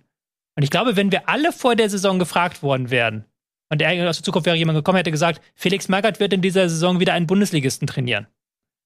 Aber ich verrate dir nicht welchen, das musst du raten. Dann hätten wir doch alle Hertha gesagt. Dann hätten wir doch alle gesagt, das kann nur eine Hertha-Saison dann wieder sein. Also so, so ist mein Gedankengang. Weil es war ja im Endeffekt eine Saison wie die vergangenen beiden Jahre auch. Also im Endeffekt war es sogar, äh, diesmal gab es wenigstens keine Tagebücher. Und diesmal hat wenigstens niemand äh, beim Corona-Test ge- mitgefilmt. So. Das ist halt sogar noch, wenn du willst, eine leichte Verbesserung. Deswegen habe ich dann eine andere Mannschaft genommen, weil ich nämlich gesagt hätte, gesagt hätte, dass da am Ende der, der Saison der Trainer wieder weg ist. Dass die nur auf, äh, im Mittelfeld abschließen. Dass die halt überhaupt keinen guten Fußball spielen und halt äh, teilweise wirklich unterirdisch spielen, auch gegen den Abstieg spielen. Hätte ich nicht gedacht, das ist nämlich Gladbach. Weil ich hatte nicht erwartet, dass die so eine Saison spielen. Wir haben halt alle gedacht, okay, Hütter, jetzt haben sie da den, den heißen Trainer geholt, der bei Frankfurt so gut äh, performt hat. Hütter hat sich das genau überlegt, warum er da hingeht. Ähm, der hat genau sich gesagt, okay, ich gehe jetzt von Frankfurt weg, weil ich bei Gladbach bessere Möglichkeiten finde. Der hat eine genaue Idee, wie die Mannschaft spielen soll. Eberl ist da. Und dieses ganze, dieses ganze, wie sich der Verein in dieser Saison entwickelt hat und auch wie viel Enttäuschung da entstanden ist, ähm, zwischen Fans, zwischen Trainer, zwischen Mannschaft, also auch zwischen der sportlichen Führung, das ist für mich die große Enttäuschung der Saison, weil das hätte ich so in dieser Extremform überhaupt nicht vorhersehen können. Ja, also ich gebe dir recht, Gladbach ist auch eine Enttäuschung, genauso wie Wolfsburg eine Enttäuschung ist. Ähm, aber was Hertha da jetzt geschafft hat, das fällt mir schwer, das zu unterbieten ähm, unter den Voraussetzungen. Mm, aber wir wollen uns jetzt nicht im Dreis Kreis drehen, wir wollen dein Argument natürlich ähm, zur Kenntnis nehmen und es als falsch bewerten und alle haben recht außer dir. Nee, ich finde ja schon, Gla- Gladbach war meine zweite Option und ich bin auch Ja. dabei, bei allem, was du gesagt hast, hundertprozentig dabei. Es war mir nur für, für mich so bei den nochmal Möglichkeiten, die Hertha BSC Berlin zu Saisonbeginn hat und dem, was man draus macht, ist das immer noch die größere Enttäuschung, also die mit Abstand größte Enttäuschung. Ich wollte nur mal Gerade eine liegt ein Sache bisschen sagen, im ich Hintergrund. Ich hoffe, komplett er ist meiner Meinung. was du zu Gladbach Nein, ich gesagt habe hast. nur wieder wegen deines Hertha BSC Berlin. Habe ich schon wieder gesagt? Äh, Tobi, was Ja. du zu Gladbach gesagt hast, st- unterstreiche ich 100% absolute Enttäuschung. Aber was, was ich halt noch denke, ist dein Argument, dass du sagst, wenn vor, einer, vor der Saison einer gesagt hätte, wen trainiert Magath oder so, ne? Aber wenn vor der Saison einer gesagt hätte, Hertha schafft's auf den Champions League Platz, da hätte auch keiner, wäre auch keiner überrascht gewesen, weil hätten wir alle gesagt, ja, die Lars Windhorst Kohle macht's möglich, äh, die haben da reingepumpt und dass die jetzt oben mitspielen, wundert eigentlich niemand nach der grottigen letzten Saison. Also es geht in beide Richtungen. Das ist das Problem, dass Hertha so irgendwie so unberechenbar ist. Viel Geld, viel Ambition und dann aber irgendwie doch irgendwie dieser Verein, der es irgendwie nicht so richtig hinkriegt. Also ja, es gibt äh, diverse Enttäuschungen diese Saison. Es ist immer die Frage, aus welcher, weil zum, du kannst auch sagen Freiburg, ich weiß, will keiner hören, ähm, aber gemessen an dem, was wäre, hätt, hätte sein können, kannst auch, kannst auch enttäuscht sein. Kannst mir nicht sagen, dass kein, dass die, Ein äh, dass die Eintracht, ich schon, die Freiburg-Fans nicht ein bisschen enttäuscht sind. So, so blöd das klingt, du hast ja vorhin durch den Europa League-Sieg jetzt weggenommen, aber Frankfurt war in der Liga ja auch eine Enttäuschung. Ja. Da gab es ja teilweise unterirdische Spiele gegen Fürth zum Beispiel. Ja, ja, das ist ja auch jetzt Erste Runde DFB-Pokal aus, da gab es diverse Kann Enttäuschungen. man mir den Punkt geben? Oder? wenn du ihn willst. Kannst auch sagen, Ja, egal. kannst auch sagen, Ja. Fürth war eine Enttäuschung, weil dass die halt nur 80 Okay. Punkte holt. Okay, ist Ja, aber- jetzt, kann, jetzt gehen nehmen wir hier jeden mit rein in diese, in diese Enttäuschungsschublade. Okay, alle sind drin. Ähm, die Bayern sind auch eine Enttäuschung, weil die sind auf dem DFB-Pokal in Champions League äh, früh rausgeflogen. Dortmund Jetzt ist eine. Enttäuschung. Der Trainer ist weg. Leipzig ist eine Enttäuschung, weil, ey, ganz ehrlich, die haben die erste Saisonhälfte halt mal richtig verkackt. Ähm, hatten wir auch in der Winterpause alle gerade drin. Kannst auch sagen, Episode Hoffenheim 8 war haben auch eine Enttäuschung. Wolfsburg haben wir drin, also Augsburg, also alle sind drin. So, wir haben aber natürlich noch andere Kategorien in dieser Sendung drin. Und das ist Spieler der Saison. Ich hatten wir da meiner Meinung nach auch eine Prognose, oder? Nee, hatten wir tatsächlich nicht. Hatten wir nicht. Okay, Wir dann hatten- lösen wir es einfach so auf. Ich nehme mal an, unsere Grafik wird nicht Doch, funktionieren. wir hatten eine Prognose für wir hatten Spieler. ja, der aber für Saison. eine andere, für die Kategorie wir hatten Durchschnitt der einen Saison. Durchschnitt. hatten wir. Ja, ist doch das Kann Gleiche. ich, kann ich, aber mach erstmal Spieler nee, der das ist was Saison. anderes. Das ist, das ist sowas zu vergleichbar mit oder im, im amerikanischen Sport Ja. würde man sagen Rookie of the Season und MVP. Und das sind zwei unterschiedliche Kategorien. Wir haben den nach dem Rookie gefragt und äh, Jetzt wählen wir den MVP. wählen wir den MVP. So, du hast die Grafik da? Dann, äh, oder ihr wisst Ja. es, es ist nicht, es ist nicht so alt. Nico, wen hast du als MVP? Äh, Nukuku. Ja, können wir gleich diskutieren. Ralf? Patrick Schick. Mhm. Eddie? Kuku. Ein Kunku, auch bei mir. Ja, ein Kunku. Viermal ein Kunku, einmal, ein Schick, einmal schick. Musste Ralf uns, glaube ich, überzeugen, warum wir nicht einen Kunku wählen sollten. Ähm, Ja, jetzt bin ich mal gespannt. nö, da, ich, ich sage eher, warum ich, warum ich mich für Schick entschieden habe. Einfach aus dem Grund, dass es äh, ähm, dass, dass ich es wirklich einfach beeindruckend fand. Wenn Lewandowski nicht in der Liga wäre, würden wir alle nur über Nkunku und Schick sprechen, weil die beiden hervorragende Werte haben. Und ähm, ich mich aber da halt für, äh, für, für Schick entschieden habe. Ja. Meine persönliche Präferenz, das ist, ähm, ich, ich, ich mag seine Art und Weise zu spielen. Ich ähm, finde ihn als Stürmer ähm, unheimlich interessant und sehe da noch ganz viel Potenzial für fünf bis zehn Tore mehr pro Saison. Also ich finde auch, du musst dich da in keineswegs für rechtfertigen. Ich, bei mir war Patrick Schick auf Platz zwei und nein, wirklich, also der hat ja eine überragende Saison gespielt und er hat vor allen Dingen auch nochmal eine, eine Entwicklung genommen. Ähm, er ist ähm, in seinem zweiten Jahr in Leverkusen deutlich besser als in seinem ersten Jahr und ähm, ist nicht umsonst auch bei den Bayern ein Thema als Ersatz für Lewandowski oder auch bei anderen größeren Vereinen. Also ich kann deine dein Wahl mehr als nachvollziehen. Ich denke, wir haben einen Kunku genommen, weil der eben auch nochmal diesen Sprung gemacht hat und dann aber auch in, in Leipzig zu so einer unglaublich dominanten Figur geworden ist und nicht nur in der Liga, sondern auch in den Pokalwettbewerben mh, in den wichtigen Spielen getroffen hat, unter anderem eben dieses entscheidende 1 zu 1 am Ende Mhm. gegen Freiburg. Der hat Spaß gemacht. Ja, also zum einen ein absolut spektakulärer Spieler, der fast alles kann. Also der super schnell ist, technisch stark, Abschlussauge für den Mitspieler, also der einfach alles mitbringt. Ähm, und ja, wie du es auch schon gerade gesagt hast, dann aber auch wirklich entscheidende, wichtige Tore geschossen hat. Und ehrlich gesagt, fast im Alleingang dafür gesorgt hat, dass diese Saison für Leipzig noch ein Happy End nimmt, sowohl mit der Qualifikation für die Champions League als auch mit dem Titel. Ähm, bin mal gespannt, ob Leipzig den noch halten kann für eine weitere Saison. Also der Junge hat sicherlich Ambitionen und wird sicher auch Angebote kriegen. Und ähm, klar, Patrick Schick hatte ich auch in meinem Kickbase-Kader. Ähm, toller Stürmer. Und ich finde, es auch ein super sympathischer Typ ist, Patrick Schick. Also so wie der kommt, war auch verletzt, kam Bizeps auch. Hä? großer Bizeps, was mir sehr wichtig ist. ähm, und ähm, ja, kam nach der Verletzung auch direkt wieder zurück, auch relativ schnell. Zum Beispiel schneller als Haaland wieder in, in Spur gekommen, ohne dass jetzt äh, Verletzung und so was vergleichen will. Ähm, aber am Ende ist er halt so für mich, also ist Nkungu einfach auch noch ein bisschen der spektakulärere Spieler, der noch ein bisschen mehr Spaß macht, ähm, der noch immer dieses überraschende Element mitbringt, wo man denkt, okay, wenn der am Ball ist, mal gucken, was geht. Äh, so ein bisschen wie Ribery früher oder so. Oder ja, Ribery trifft es, glaube ich, am ehesten. Ja, also cooler Spieler. Also im MVP ist ja auch immer, äh, finde ich, entscheidend, dass er auch performt, wenn die Mannschaft nicht performt. Also er war ja wirklich über die gesamte Saison hinweg überragend und das nicht erst als Tedesco kam, sondern hat ja auch schon unter Marsch wirklich Mhm. den Laden zusammengehalten, hat dafür gesorgt, dass eben sie nicht noch früher noch viel mehr Punkte verloren haben. Also das ist dann nochmal herausragend bei Nkunku, der auch deswegen bei mir Nummer eins ist. Mal hier nochmal die Statistik übrigens in 51 Spielen diese Saison, was auch schon mal eine ganz schöne Menge ist. 34 Tore, 20 Assists. Also, das ist schon Über eine ein ganz pro gute. Spiel. Ja, und das Mhm. ist mit 24 schon ganz gut. Absolut. Dann haben wir noch eine Kategorie, und das ist nämlich genau ähm, diese äh, Durchstarter. Die können wir uns jetzt auch noch mal, bevor wir gleich zu den Trainern kommen, können wir uns noch einmal diese Durchstarter angucken. Da haben wir jetzt leider zum Ende der Saison keine ähm, Tipps mehr abgegeben, aber wir haben noch die vom letzten Jahr und die können wir jetzt einmal überprüfen. Ja, die, ich weiß nicht, ob wir das tun sollten. Da haben wir uns nämlich alle nicht mit Ruhm bekleckert.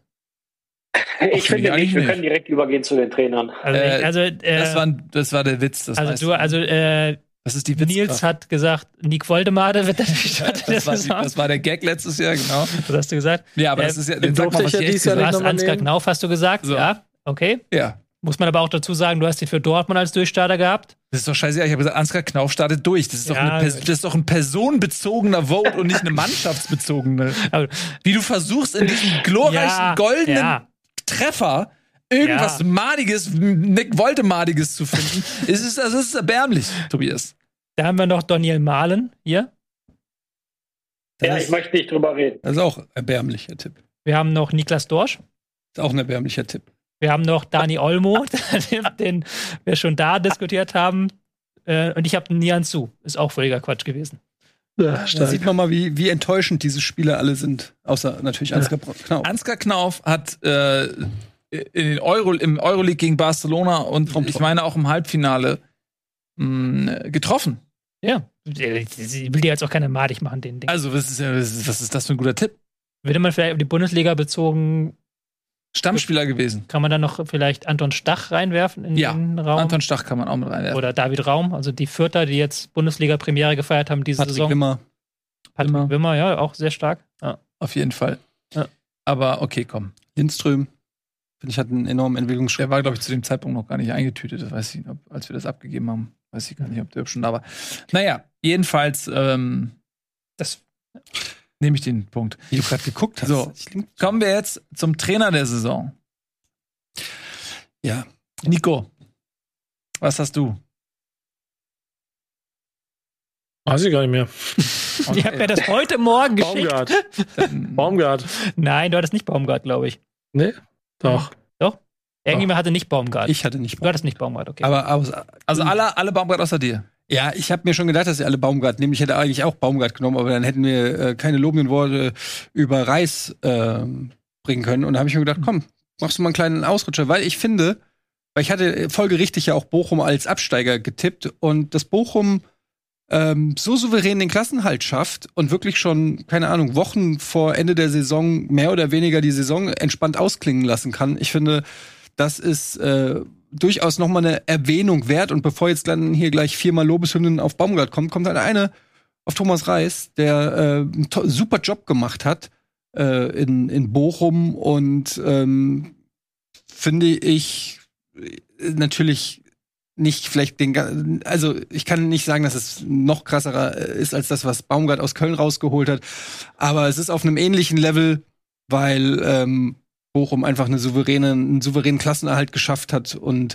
ich mag ich mag den auch, ich mag Thomas Reis, der ist so irgendwie so ein sympathischer, irgendwie so ein echt ein, ein sehr sympathischer, cooler Trainer und deshalb habe ich ganz bewusst nicht Baumgart genommen. Jetzt könnt ihr die Ode an Baumgart halten.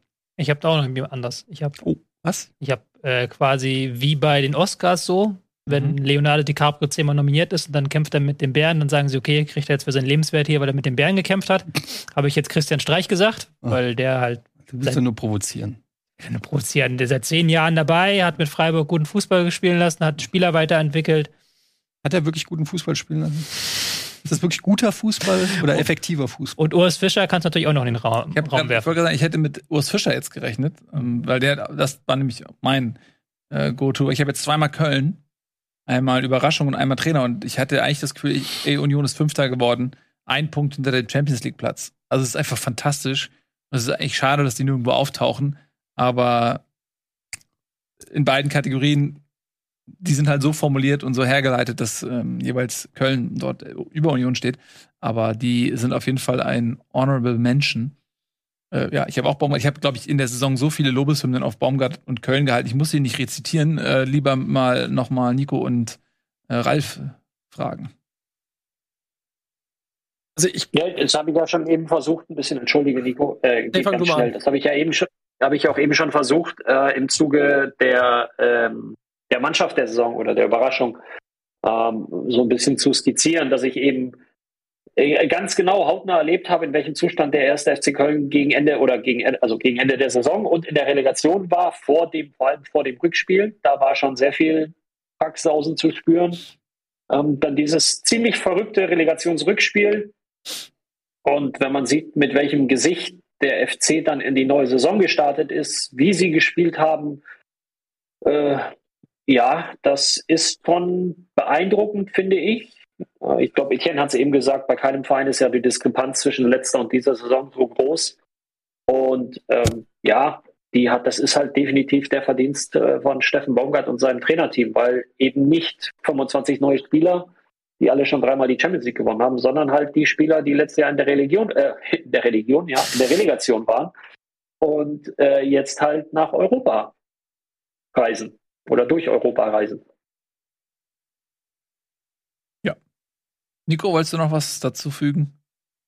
Ja, ich, also ich habe ja, was vorhin so ein bisschen ja auch, Tobi schon gesagt, als, als ich den, den Transfer dahin gehört habe, hatte ich aufgrund dessen, was er vorher in Paderborn gemacht hat, schon Hoffnung, dass Baumgart den Beine machen wird, die Tatsache, wie das gelaufen ist, inklusive der Inszenierung und einem schon Umfeld in Köln, das ja nun nicht ganz ohne ist, ähm, wenn es dann ein bisschen Erfolg gibt und auch sehr schnell dazu führen kann, dass es da abknickt in der Euphorie- Euphoriebremse oder man vielleicht auch unter dem Druck ein bisschen ähm, zu leiden hat und das alles so auf seinen Schultern auszutragen und wie selbstverständlich jetzt der neue Messias in Köln zu sein, ähm, für all das, was in der Zukunft auch noch kommt, mal sehen. Aber zumindest für diese Saison bin ich einfach krass beeindruckt von dem, was er da geleistet hat. Und er hat halt äh, Modest wieder zu dem Stürmer gemacht, der vor ähm, teuren Asien-Transfers war und seitdem nicht mehr. Und auf einmal ist der gleiche Stürmer, der knipst wie ein, wie ein junger Gott. So sieht's aus. Damit haben wir's. Ja. Wir können uns nur noch mal entschuldigen, dass jetzt die Grafiken nicht funktioniert haben. Ist jetzt auch Sommerpause. Wir können auch mal im Transfer mal gucken, ob es da wir neue Leute für die Regie gibt, ob man vielleicht auch den Trainer dann noch mal entlassen muss. Das werden wir dann in der Sommerpause alles Ja. überlegen. Da fegen wir einmal richtig durch. Was denn? Mir ist nur das Handy hier runtergefallen. Ich habe es Ah. nicht, äh, nicht eingeklemmt, Entschuldigung. Ah, Leiten, Pech und Pannen hier zum Abschluss. Ja. Ja, da werden wir wirklich noch mal überlegen, wie das hier aussieht. Kann auch sein, dass nächstes Jahr Lewandowski sucht da zum Beispiel was Neues. Mhm. Kann ich mir sehr gut vorstellen hier in dieser Runde. Ja, kann Ja. als Grafiker. Ja. Ja, als Grafiker auch. Auf, auf jeden Fall. Mbappé ist Ja. jetzt leider vom Markt. Das ist, Da waren wir aber lange dran. waren wir lange dran. Lange gearbeitet dran. Ja. Und dann hat Macron Also äh, Rock, Rocket Beans war quasi zwischen Mhm. Real Madrid und PSG in der Endauswahl. ja, eben. Aber das Gute an Rocket Beans ist, äh, BMP klingt so ähnlich. Und da ist ja auch ein Grafikformat. Hm, BMP. naja, belassen wir es dabei. Auf einem, Willst du so das auf echt einem ein Jahr beenden. Bundesliga beenden mit so, mit so einem schlechten Witz? So, Wir sehen uns, wann sehen wir uns eigentlich wieder? wann sehen wir uns denn wieder? Ähm, wir machen noch äh, ein oder zwei Specials im Juli dann, aber jetzt haben wir tatsächlich erstmal im Juni Pause. Pause, Wow. Urlaub. Ganzer Monat ohne Bundesliga. Tut uns auch mal gut. Wir haben es uns auch verdient, alle mal Wir haben es uns alle verdient, äh, den Fußball und seine zahlreichen Enttäuschungen auch mal für Aber einen ich vermisse Monat euch jetzt schon, zu Jungs. daten. Absolut, Etienne, ich freue mich schon auf deinen Besuch in Frankfurt. Ja, kommt schneller als du denkst. Der steht Komm, immer vor komm, Eddie, Eddie, komm, Eddie, umarm mich. und setzt sich in dein Büro, nur um zu gucken, wer da alles an möglichen Transfers da durch das äh, Waldstadion, dann heißt es ja gar nicht mehr, geistert. Gut, also vielen Dank an äh, alle, die dieses Jahr Bundesliga uns begleitet haben. Vielen Dank, Nico. Vielen Dank, Ralf. Tobi für die Organisation, die immer Weltklasse ist.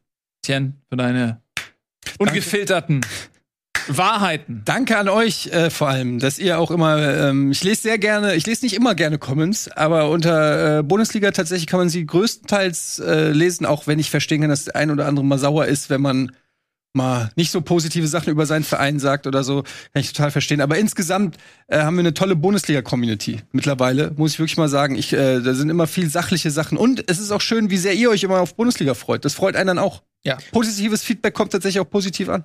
Muss man auch sagen, Hertha-Fans, jahrelang beschweren sich, dass, sie nicht über, dass wir nicht über Hertha reden und jetzt beschweren sie sich, dass wir über Hertha wir reden. man's macht. Wie man es macht, macht man es falsch. Hertha. BSC Berlin, sage ich an der Stelle nochmal. Freut euch drüber, dass wir auch nächstes Jahr wieder. Der Verein kann sich auch mal anpassen. Und sich einfach umbenennen in Hertha Berliner Sportclub Berlin. Warum denn eigentlich Ja, nicht? Dann hat sie ein Berlin mehr als Union und damit ist sie wieder Stadtmeister in einer Kategorie.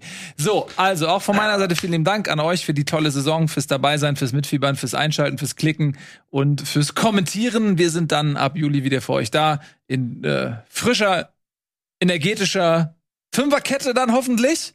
Mal schauen, wie oft wir Ralf kriegen mit seinen neuen Verpflichtungen. Und bis dahin, erholt euch gut. Und wir sehen uns dann wieder im Juli. Tschüss und auf Wiedersehen.